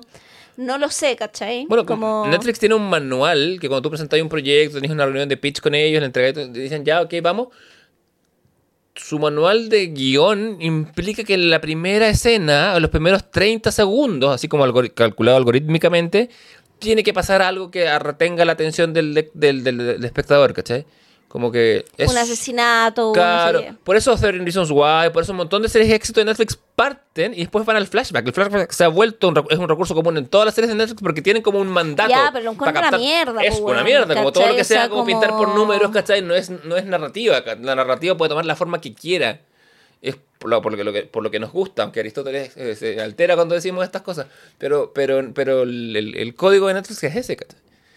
Y genera cosas como esta, que te cancelan series que podrían, que podrían tener más como como estamina para durar un par de temporadas más. Sí, o sea, con 1899 yo lo encontré una pena. No sé si es una serie que me gustó tanto como Dark, pero también era como, bueno, necesito una segunda... O sea, Pero dale tiempo para que te sorprenda en la segunda temporada la tercera. ¿Cuántas temporadas, cuántas series que a uno le gustan? Uno dice, puta, la primera temporada no, es tan Netflix, buena, pero. también ponte tú, no sé, Glow, que es una serie como que a mí me encantaba, que es una serie como sobre la lucha. ¿La has visto? Eh, no, pero la tengo muy pendiente. Es que trabajan. Bueno, la, está, la, Bueno, está Alison Brie. muy- sí, Alison Brie, eh, bueno, robó mi corazón esa serie, pero... Y. Mark Maron, pues, bueno, a quien, quien quiero mucho. Y en esa, quiero Que la, la había renovado por una última temporada, pero como que, como vino la pandemia, y entre medio por la pandemia, como que se eh, encarecieron todos los precios, dijo, no, ya filo la vamos mejor a, a rechazar, como a cancelar. Sí. Y es como, bueno, y ya la había aceptado. Y era la última temporada más. Y era la Eh, última el cierre, temporada sí. y, weón, son, por último, acórtala. Di, ¿sabéis qué? Vamos a hacer seis capítulos, no ocho, ¿cachai? Como Claro. dile al guionista, tenéis que acortar, ¿cachai? Eh, o sea, lo encuentro una mierda igual, ¿cachai? Como que siento que Netflix se está convirtiendo en el peor streaming de los streaming, weón. Siendo el primero, eh, se vuelve el peor. Yo, Netflix tiene, aparte, es- es- esa política que lo, lo hemos comentado acá, que llega y saca las cosas, ¿cachai? Como que Peor las que Amazon cancela. Prime, ¿cachai? Sí, Como- total. porque por último ya Amazon Prime igual cancela Paper Girls porque no le fue tan bien en números. No, claro. le fue mal y la serie es cara, ¿cachai? Entonces yo lo puedo entender, por Sí. último, ¿cachai? Y le hubiera dado una segunda oportunidad, bien, ¿cachai? Siendo que Amazon está teniendo, eh, ¿cómo se llama? Eh, producciones muy caras. La del Power of the Ring, la weá es carísima, ¿cachai? Sí, un montón. Pero es la serie que mejor le fue, po, de todas. Claro, tiene, y que, está nominada a cosas, ¿cachai? Como, como de tele, como de... Sí, pues importantes, ¿cachai? Sí. Y como que tiene una manufactura que es bacán, ¿cachai? Como... Sí, gracias a eso. O sea, es invertir para tener de vuelta. Por mucho que, por muy economicista que esto suene, hay que tener ciertas apuestas. ¿cachai? O sea, si no sé, pienso The Office, que tiene esa primera temporada que es súper torpe, ¿cachai? Como Pero que no se después la encuentra. segunda la weá despega, pero a niveles ya Claro, basta. pero habría sido cancelada, ¿cachai? Por Netflix. Claro. Entonces totalmente. tenéis como eso, no, no, no tenéis la O posibilidad sea, de... piensa, o, o que, piensa que. Merlina, que fue un fenómeno global, ¿cachai? Wednesday, eh, la renovaron recién ayer. Y así sudando, ¿no? Las- Ayer, onda, y la weá es como que ha batido récord de audiencia estilo Stranger Things, entonces como... ¿Sabes qué? No sé, yo creo que los ejecutivos de Netflix están en la caca, weón. Como que no están... Ha habido harto cambio de manos en, en los streaming y eso hace que, que se tomen decisiones medias insólitas. Bueno, eh, ha pasado, pasó también en HBO, ¿cachai? Entonces, pero las decisiones vienen, no sé, tomadas por Mm. co- cosas que uno dice, ¿cómo? Sí. Porque... mm, Puta, esta igual yo la comparto, le era una segunda temporada para ver si podían mandar rumbo. Mm. Pero entiendo porque igual la serie es cara. No, no es una serie barata. Claro. eh, y, y ni siquiera estuvo dentro de las más vistas, ¿cachai? No, ni, ni en pintura. Yo- Diciendo que le hicieron harto marketing, ¿cachai? Una Sí. campaña de marketing súper fuerte. O sea, no es que dijeran como... No, es una campaña de marketing fuerte. Igual una serie de ocho episodios nomás, ¿cachai? Como Mm. que podíais, no sé... eh, Bueno, es, es el precio que estamos pagando de que haya más series. Y que haya más plataformas también. Claro. Hay más competencia. Hay más competencia, hay más plataformas, pero la serie... Y va a haber más temporadas uno, pero no necesariamente... No sé, ¿cachai? Eh, Apple TV canceló Space Force. Eh, no, esa es... eh, ¿De qué? De Netflix. ¿En Netflix también? Ah, mira. Eh, Después de dos temporadas.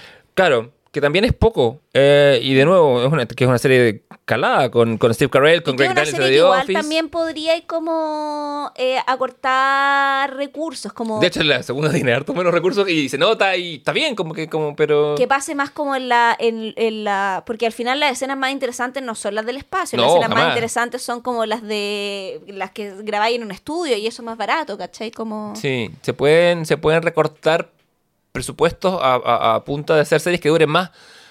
De a poco, creo que nos vamos a encontrar que va a ser más difícil encontrar series que tengan siete temporadas, ocho Claro, porque temporadas. Netflix también está apelando a que la serie sea un éxito, no solo por el éxito, sino también por el merchandising que la serie puede dar, porque Stranger Things da una cantidad de merchandising que si bien van a los, a los hermanos, eh, ¿cómo se llama? Eh, claro, pero también pasan por Netflix, por Netflix igual recorta su cola, pues, ¿cachai? sí, o sea, ya. por cada pop-up que se vende de los personajes de Stranger Things, Netflix recibe una parte, pues, weón, Sí. ¿cachai? Y aparte de ahí, no sé, eh, no sé, siento que Netflix no nos va, em, como que sigue esta tendencia de atomizar la atención, ¿cachai? Mm. Eh, a ver, a ver, creo que vamos, a- como te decía, vamos a tener muchas temporadas uno, a ver cuántas series vamos a tener Pero que por eso cinco, caga, seis. ¿cachai? Y creo que por eso siempre HBO va a terminar siendo no es televisión, es HBO, HBO. porque los buenos no están pensando en eso. Claro, porque te entrega productos que, o sea, yo, yo creo que la y cuando, fortaleza... y cuando lo hacen, todo lo otro, o sea, por Game of Thrones la cantidad de plata que ganaron, ¿cachai? O sea, la cantidad de merchandising que donde HBO le tiene que llegar por... Yo por cada weá que se vende, pop up o juego de mesa, weá de Game of Thrones, HBO igual alguna parte... George R. R. Martin también, por supuesto, pero... la- las cosas que tienen que ver con la serie de televisión, como con la Daenerys Targaryen, similar a la Emilia Clarke y todo, Netflix cortar, o sea, perdón, eh, HBO debe cortar una cola, ¿cachai? Hay harta plata en esos dragones. hay mucha plata, ¿cachai? Pero también porque hay mucha plata, porque invierten mucha plata para que quede bien, porque si queda bien, van a recibir plata de vuelta, pero se preocupan primero que quede bien, Sí. No están pensando en, el, en todo lo que van a recibir de vuelta antes de haber terminado el producto. Y ese es el problema de Netflix, que Netflix está pensando en los réditos antes de tener la vaca ordeñada, como Sí. decía mi abuelita. Entonces Netflix siempre va a estar buscando ese fin de semana de 200 millones de vistas, ¿cachai? Pero es un fin de semana, eso no es, no te va Y a además generar... un fin de semana donde pueden pasar muchas cosas. ¿Qué pasa si en Estados Unidos hay un terremoto o hay un volcán? La gente no va a estar viendo tele, pues, weón, ¿cachai? Como... reina Isabel de nuevo. Sí, pues, Por tipo, un, un tipo de evento voy. que distrae, ¿cachai? O, o- o- o algo que compita. Por eso, no sé qué tantas series se estrenaron durante el Mundial, ¿cachai? O durante otros momentos, porque por lo mismo, porque no, porque... se- pero esas no son lógicas de historia, ¿cachai? Son lógicas mercantiles. Entonces, bueno, lo- a mí me gusta mucho HBO porque aparte que te entrega productos más, más finos, o sea, acabados, ¿cachai? Como, como miniseries, cosas así que te... Mm. Muy que- diverso. Claro, pero, pero por ejemplo HBO tiene la que te gusta, la pasta que te gusta que es Succession, que lleva en Sí. su cuarta temporada y Barry va a tener cuatro, como que hay espacio para contar una historia que, que, que Sí, sea, que, po. que se enriquezca más. Mientras menos tiempo pasa con una historia, menos profunda puede ser, ¿sabes? No, no tienen... Y por último, cuando algo no ha dado mucho rédito, como que dicen ya cortamos la segunda o en la tercera ya mm, más de tres temporadas no, ¿cachai? Como... Claro, démosle una, o digámosle a esta gente, ¿sabes qué? Esta, va a ser tu última temporada, cierra. Claro. pero en el fondo te, dan la oportunidad también como de respetar a tus audiencias, ¿cachai? Sí, net- net- eso me pasa. Siento que Netflix como compañía no respeta a su audiencia. Nada, Ah, nada. eh, Se las pasa por la raja. por la raja, totalmente. Community, eh, la que está en Netflix ahora, tiene un capítulo en que un personaje de origen asiático, interpretado por. Ay, ¿cómo se llama el de, de Hangover? Eh, bueno. Ah, sí, el Shang, no. to- eh, Todo lo que digas puede sonar racista, así que no te juegues un. eh, oh, lo voy a buscar. sí, espérame, sí, es que es médico él. Sí, sí, sí. Eh, Tiene un stand-up, de hecho. En, Sí. Creo que en, el- en Amazon Prime está. No. Ken Jong. Ken Ken Jong, ya. En- que- que- tiene un capítulo en que Ken Jong se juega en Dungeons and Dragons y él se pinta de negro, no en blackface, sino como un elfo negro. Y en Netflix, ¿qué hizo? Cara raja, sin pedirle permiso a nadie, ni preguntar a nadie, sacó el capítulo. Si tú, si yo te digo a ti, Javiera, ve Community porque es una serie que me encanta, si ya lo voy a empezar a ver, te va a faltar un capítulo y sin enterarte que no está. Pero ¿qué hace HBO, por ejemplo? O qué es lo que hace Disney Plus también. Por ejemplo, HBO tiene, cuando sacó de su catálogo lo que el viento se llevó por la polémica, no fue porque la sacara, sino porque quería subir un disclaimer, que se demoró en subirlo porque quería subirlo bien, que decía, esta película contiene contenido racista, que en esa época era normalizado, pero que ni en esa época ni ahora está bien, que es lo que sale en Disney Plus, en caleta de películas de Disney problemáticas, ¿cachai? Como en estas películas hay escenas de acoso, ¿cachai? Cuando el Mm. pato dona la cosa a mina en la playa, ¿cachai? Que no estaban bien en esa época, no están bien ahora. ¿cachai? Como aunque sea un pato y la weá. Entonces, como. Es eso, ¿cachai? Como. Pero no sé, yo creo que la pregunta es si se va a acabar o no el imperio de Netflix, no lo sabemos. Yo creo que está en duda. No, yo creo que... Yo Está en peligro, creo yo. Sí, Tal vez. su supremacía está ciertamente en peligro. Porque hay mucha competitividad con las otras, ¿cachai? Como las otras plataformas eh, que, que están eh, cultivando más una audiencia, po. Sí, están jugándosela por hacerse un nicho Sí, po. y, y generar fidelidad. Por ejemplo, HBO ya lo tiene. Sí. Yo vivo ahí en ese nicho. Yo también, ¿cachai? No voy a dejar ese nicho ni cagando. No. Y de hecho, Netflix es. O sea, si tú me, me pones una. Me decís, Leo. Descarto, me pones la pistola y decís, Leo, voto en streaming ahora, voto Netflix. ¿Amazon Prime lo tení? Sí. Ese no lo dais. No, es que no, todavía no termino de ver How I Met Your Mother. Ah, ya. está bien, está bien. ¿Por qué tú, tú te descartarías Amazon Prime? Yo creo que Amazon sí. Prime tiene hartas cosas raras de repente, Sí. como que no... Eh, Only Lovers Left Alive, esta semana lo, lo, a propósito de la película de los vampiros, antes la vi ahí. en- entonces Sí, como ya, que- no, Amazon tiene grande acierto igual de repente. como que siento que si, si una película o algo no está en ningún lado, va a estar en Amazon Prime. Es como medio, medio raro, más que... Mm. Sí, pero las películas extrañísimas. Pero sí, no sé, bueno, pasa eso, pucho, hubiera sido una, una lástima que la hayan cancelado, porque igual uno esperaba que hubiera una segunda temporada por último para mandar rumbo, además que lo que venía en el cómic era bacán. para Sí, venían todos los giros, igual, sí, entonces como que... Sí, pero eso es nuestra... Eh, o sea, es que venía la parte. eh, Yo creo que la- lo que venía ahora en la serie, en la segunda temporada, era lo que hace que tú te enganches de Paper Girls y ya ten- tengáis que terminar de leerla hasta el final. Sí, a mí me- me- de hecho, en mi experiencia con el cómic pasa eso. En el- los primeros 6, 7 números son Introductorio introductorios, conocer, tú decís, ya, pero ¿qué, ¿qué va a hacer que esta serie sea diferente? ¿Qué va a hacer que eso sea querible para siempre? Eh, lo que viene justo ahora. Sí, exacto. Sí. Pero bueno, así lo habría hecho yo, de una manera distinta, diferente, hetero. Eh, no, pero... eh, pero nada. ¿Qué es eso? ¿Qué suena? Es nuestra querida Marina. Oh, que le vamos a tener que pagar derechos de autoría hasta la altura del podcast, weón. Decimosexta vez que suena Marina. Sí, igual y a Filo, no le pagamos nada porque claramente tiene más plata que nosotros. Pero mm, Podríamos invitarlo al cómic. sí, eh, vamos a dar los recomendados ahora. Sí, ¿tienes recomendado, Sí, Javier voy a partir yo. Eh, tengo un recomendado que lo voy a enganchar con nuestro tema la próxima semana, que vamos a Ah. comentar un poquito ya cómo estamos al cierre que se va a tratar. Eh, vamos a hablar de musicales. Fantástico. Y por eh, como vamos a hablar de musicales, vengo a recomendar un musical que se estrenó en Netflix hace muy poquito. De hecho, debe tener, no sé, dos semanas en el streaming. ¿Cuántos millones de visitas tiene? Eh, yo creo que le ha ido bien porque la wea está full en la tendencia de los más vistos. Ujú. Pero es el eh, documental de Matilda, o sea, documental, el musical de Matilda. Eh, no, em, por favor, No, la película del confundir- año. no confundir con la película de Matilda, que también, eh, si quieren verla todo bien. De hecho, creo que está en Netflix, Sí. eh, porque tú la podéis ver ahí como en, en ¿cómo se llama? En la, en la plataforma, ambas dos. Eh, Matilda el musical, o Matilda the Musical, es una película que estrenó en Netflix hace muy poquito. Matilda, el musical, la Sí. película. y que está inspirada, si bien está inspirada evidentemente en la novela de Roald Dahl, está eh, inspirada más en el musical que a su vez se inspira en la novela de este autor, ¿ya? Musical que hizo la Royal Shakespeare Company en Inglaterra ya hace bastante tiempo, un musical del West End. Desconozco si es que este musical tiene su versión gringa porque eh, pasa mucho que un musical parte en Broadway Claro. en Estados Unidos y si es bueno pasa al West End. Lo mismo ocurre en el West End. Un musical parte del West End es como el Broadway de eh, Inglaterra, de Londres, y si es bueno pasa a Estados Unidos. El caso, por ejemplo, uno de los más emblemáticos, el de Harry Potter y The Corset Child, que surge como una obra de teatro del West End de Londres de dos partes, porque sí, cada obra que- dura dos horas. claro. O sea, o la, hay- o la vaya a ver un día y al siguiente, o la vi en un mismo día que hacen dupletas, ¿cachai? Como que hay algunos días en donde la muestran como en un mismo horario. Cuatro horas de. Son cuatro horas, ¿cachai? Y te dan como una hora de fase como para que vaya a comer, tomar el aire y seguir con la otra. Y eh, Harry Potter and the Cursed Child se estrenó en Estados Unidos también, as well. Eh, De Mm. hecho, yo cuando la vi, la vi en Nueva York, no la vi en Londres, porque cuando la estrenaron en Londres y yo estaba viendo ahí, estaba agotadísima hace un año y medio. Claro. O sea, estaba la preventa, se había agotado hace un año, no había opción de verla. Eh, y como se llama, la terminé viendo en Estados Unidos porque se fue para allá. Y lo mismo ocurre con muchas piezas que Sí, parten y así van. Sí, sí. en- dentro de los distintos circuitos. The Book of Mormon, por ejemplo, fue estrenada en Broadway, en el, en, ¿cómo se llama? En Estados Unidos, pero yo la vi en Londres, en el West End. Y es interesante porque ahí, por- Es, es interesante que haya visto Book of Mormon en Londres y Harry Potter en.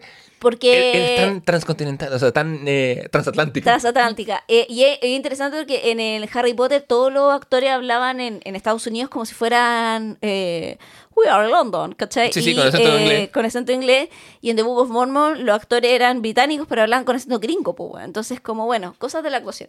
Pero Matilda está basada en este musical eh, que se estrenó, bueno, la película se estrenó ahora en el 2022. Eh, la película está dirigida por Matthew Warchus y está escrita eh, por Dennis Kelly.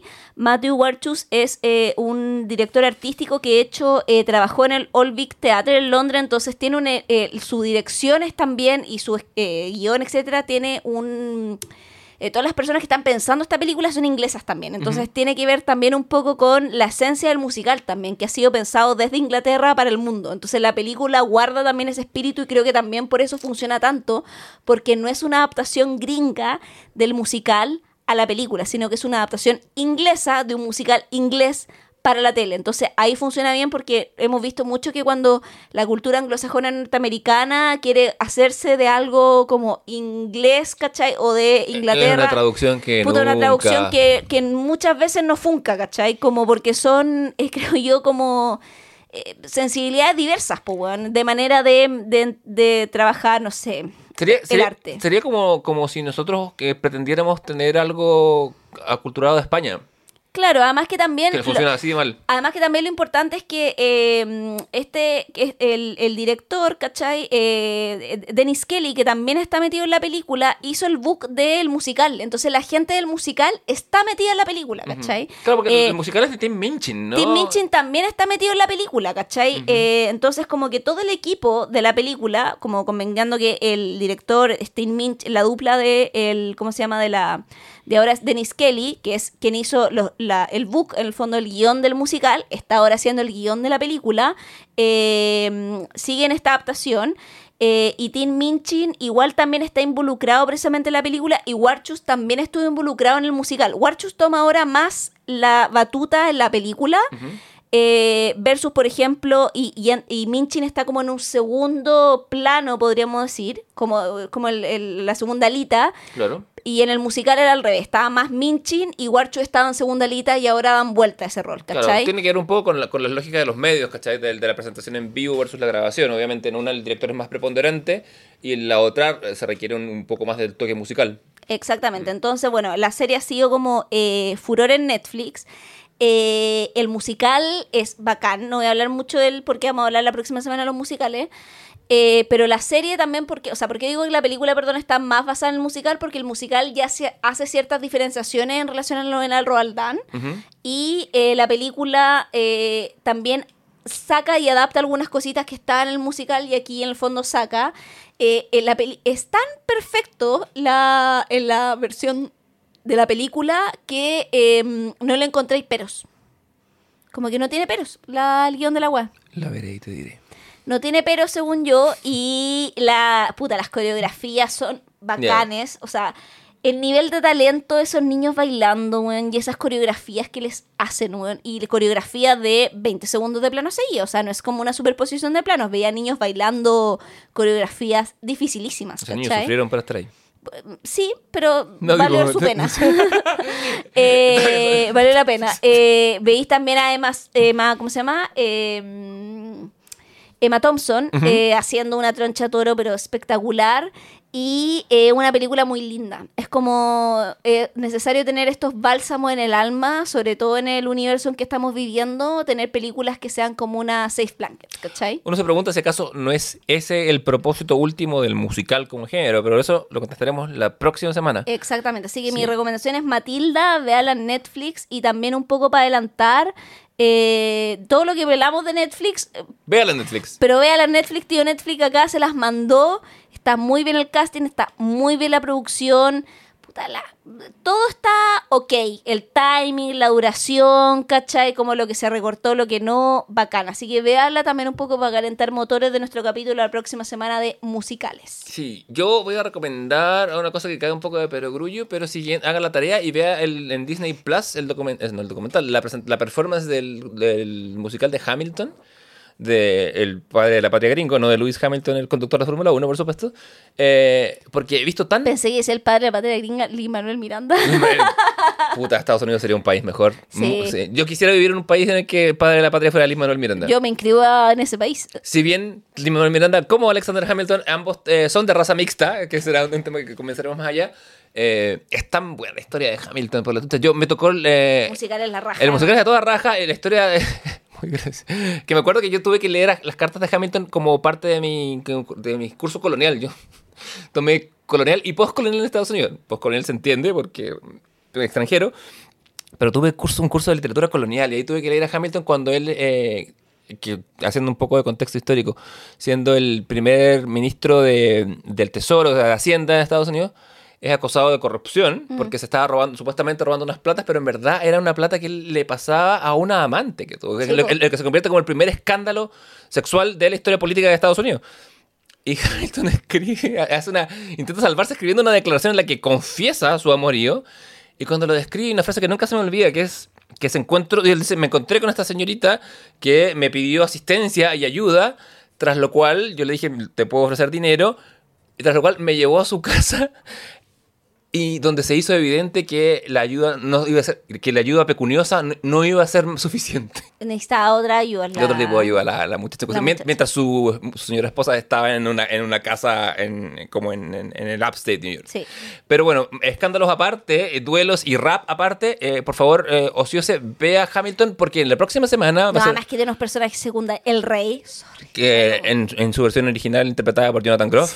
La cagó, eh, weón. es Se tremendo. roba, el- se roba el Thunder, weón. La cagó. Es que Jonathan Groff es seco, weón. En los Lo es. musicales es seco. Sí. O sea, como- o sea, viene de esa escuela. Totalmente. Su Bueno, escuela su- original. a- aparece en la tele en Glee primero. Sí, pues, o sea, de ahí viene, o sea, su, primera formación es actor musical, porque convengamos que también en el universo anglosajón gringo y, y- y de, y- y de Londres, ¿cachai? Como inglés, eh, los actores como que tú decís como, ah, yo soy actor de teatro musical, como que es una vertiente del teatro aparte a ser actor dramático, ¿cachai? Sí, pues son otras, otras habilidades. De- Lo cual de- no de- significa que pueda en el fondo rotar y un actor de que partió en el musical pueda terminar en el otro y viceversa, pero en el fondo son formaciones iniciales súper distintas. O sea, que Jonathan Groff haga después esta serie, haga Mindhunter después, es un crecimiento en su vida, pero Exacto. porque, pero porque perfectamente podría ser dedicado solo a lo otro, ¿cachai? Y no, es, no- y no es natural tampoco, o sea, no es, no viene, una cosa no garantiza la otra. Claro.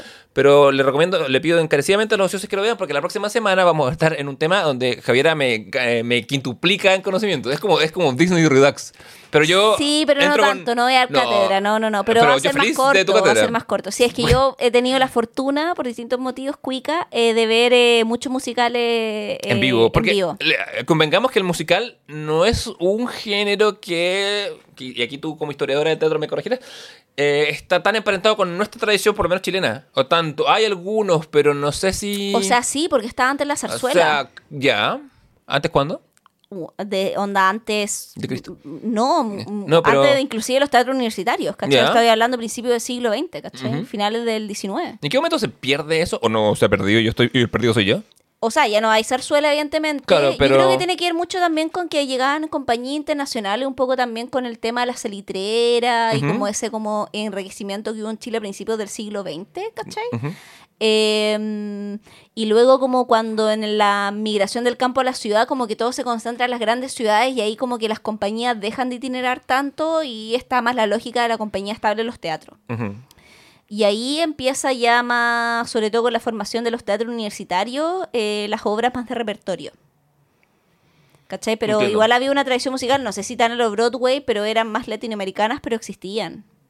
Bueno, muestra un botón la obra más vista en Chile, en la historia del teatro chileno un musical, pues, La La Pérgola de las Flores. Sí, es que, es que me- en eso pensé, pensé, pensé en la película de las flores y después de la película de las flores sentí un vacío, ¿cachai? Como que Tiene no- flores señorita, tiene flores señor. Yo vengo de San Las, las hay rojas Ah, muy bonitas para cualquier ocasión. Las hay blancas para no... Ya, filo, es que lo puedo recitar entre... Pero sí. Bueno, yo no soy muy amigo del teatro musical, tengo que decirlo. Pero decide Hamilton. Es que, que me, me- me- me abrió la llave al, al Puta, es género. que hay teatro musical y hay teatro musical. Así o es. sea, por ejemplo, Hedwin and the Angry Inch, tú serías amigo de ese musical también. Claro, sí. Serías amigo del musical de Carol King. Es que esto, ¿la viste? en Es con... La vi en vivo. ¿Cómo con, se llama? eh, con Dewey Hauser. O... No, no, no. O Nah, sea, sí, esa es la, original. original, no, claro. yo vi el reboot eh, que fue con Darren Criss. Ah, vaya, ya. Sí. Igual, alto nombre. Sí, no, estaba bacán, ¿cachai? Como, el, o sea, espectacular, así como... Pero... Pero claro, en el fondo... ah, Por eso te digo, hay musicales y musicales. Por ejemplo, en, en- yo vi el eh, Lazarus, que fue la última que de hecho David- David Bowie estaba trabajando en ella con Enda Walsh eh, cuando David Bowie falleció y la estrenaron ese mismo año, que la estrenaron con este, ¿cómo se llama? El actor de Dexter, no me acuerdo el nombre de ese actor. Siempre. Eh, bueno, esto. Bueno, yo le- acabo de decir Doggy Hauser a Neil Patrick eh, Harris, que No, es sí, una caída cartel brutal. Sí, eh, por, por favor, no. Eh, claro, que en el fondo cuando... Y fue como una de las últimas obras que... mm, Michael Hall. Michael C. Hall. Ese mismo.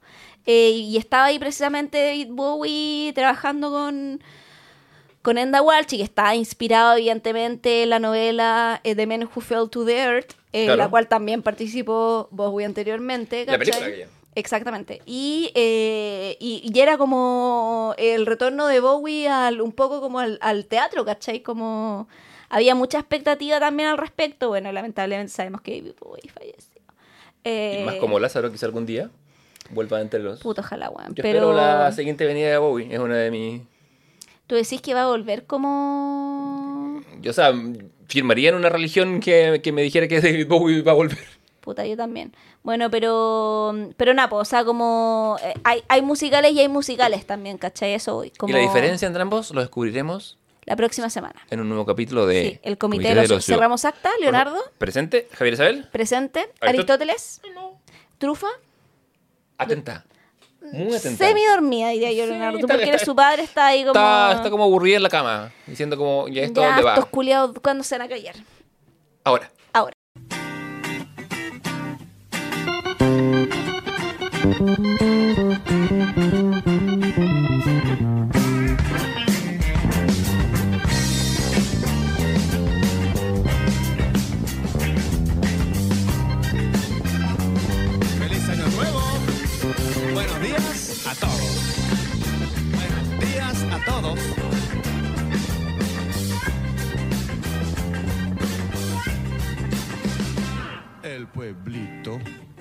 no se llama Las Condes. ¿Es verdad que fuiste semifinalista nacional No se llama Las de la Condes. Olimpiada de Química? Ah, sí, que también lo conté antes. Sí, es verdad. Ah, No bueno, Es verdad, y quiero decir que mi colegio, cagados de mierda, me regaló un sanenús después de esa weá. Un sanenús después de un. No sé si era el más grande, de hecho, sí. Creo que era el sanenús mediano como que lo compraron en la Copec en el camino. No de arreglar pero... Bueno, eh, vamos a ver el programa. Justamente lo arreglan. No se llama Las Condes, el pueblito. No se llama Las Condes.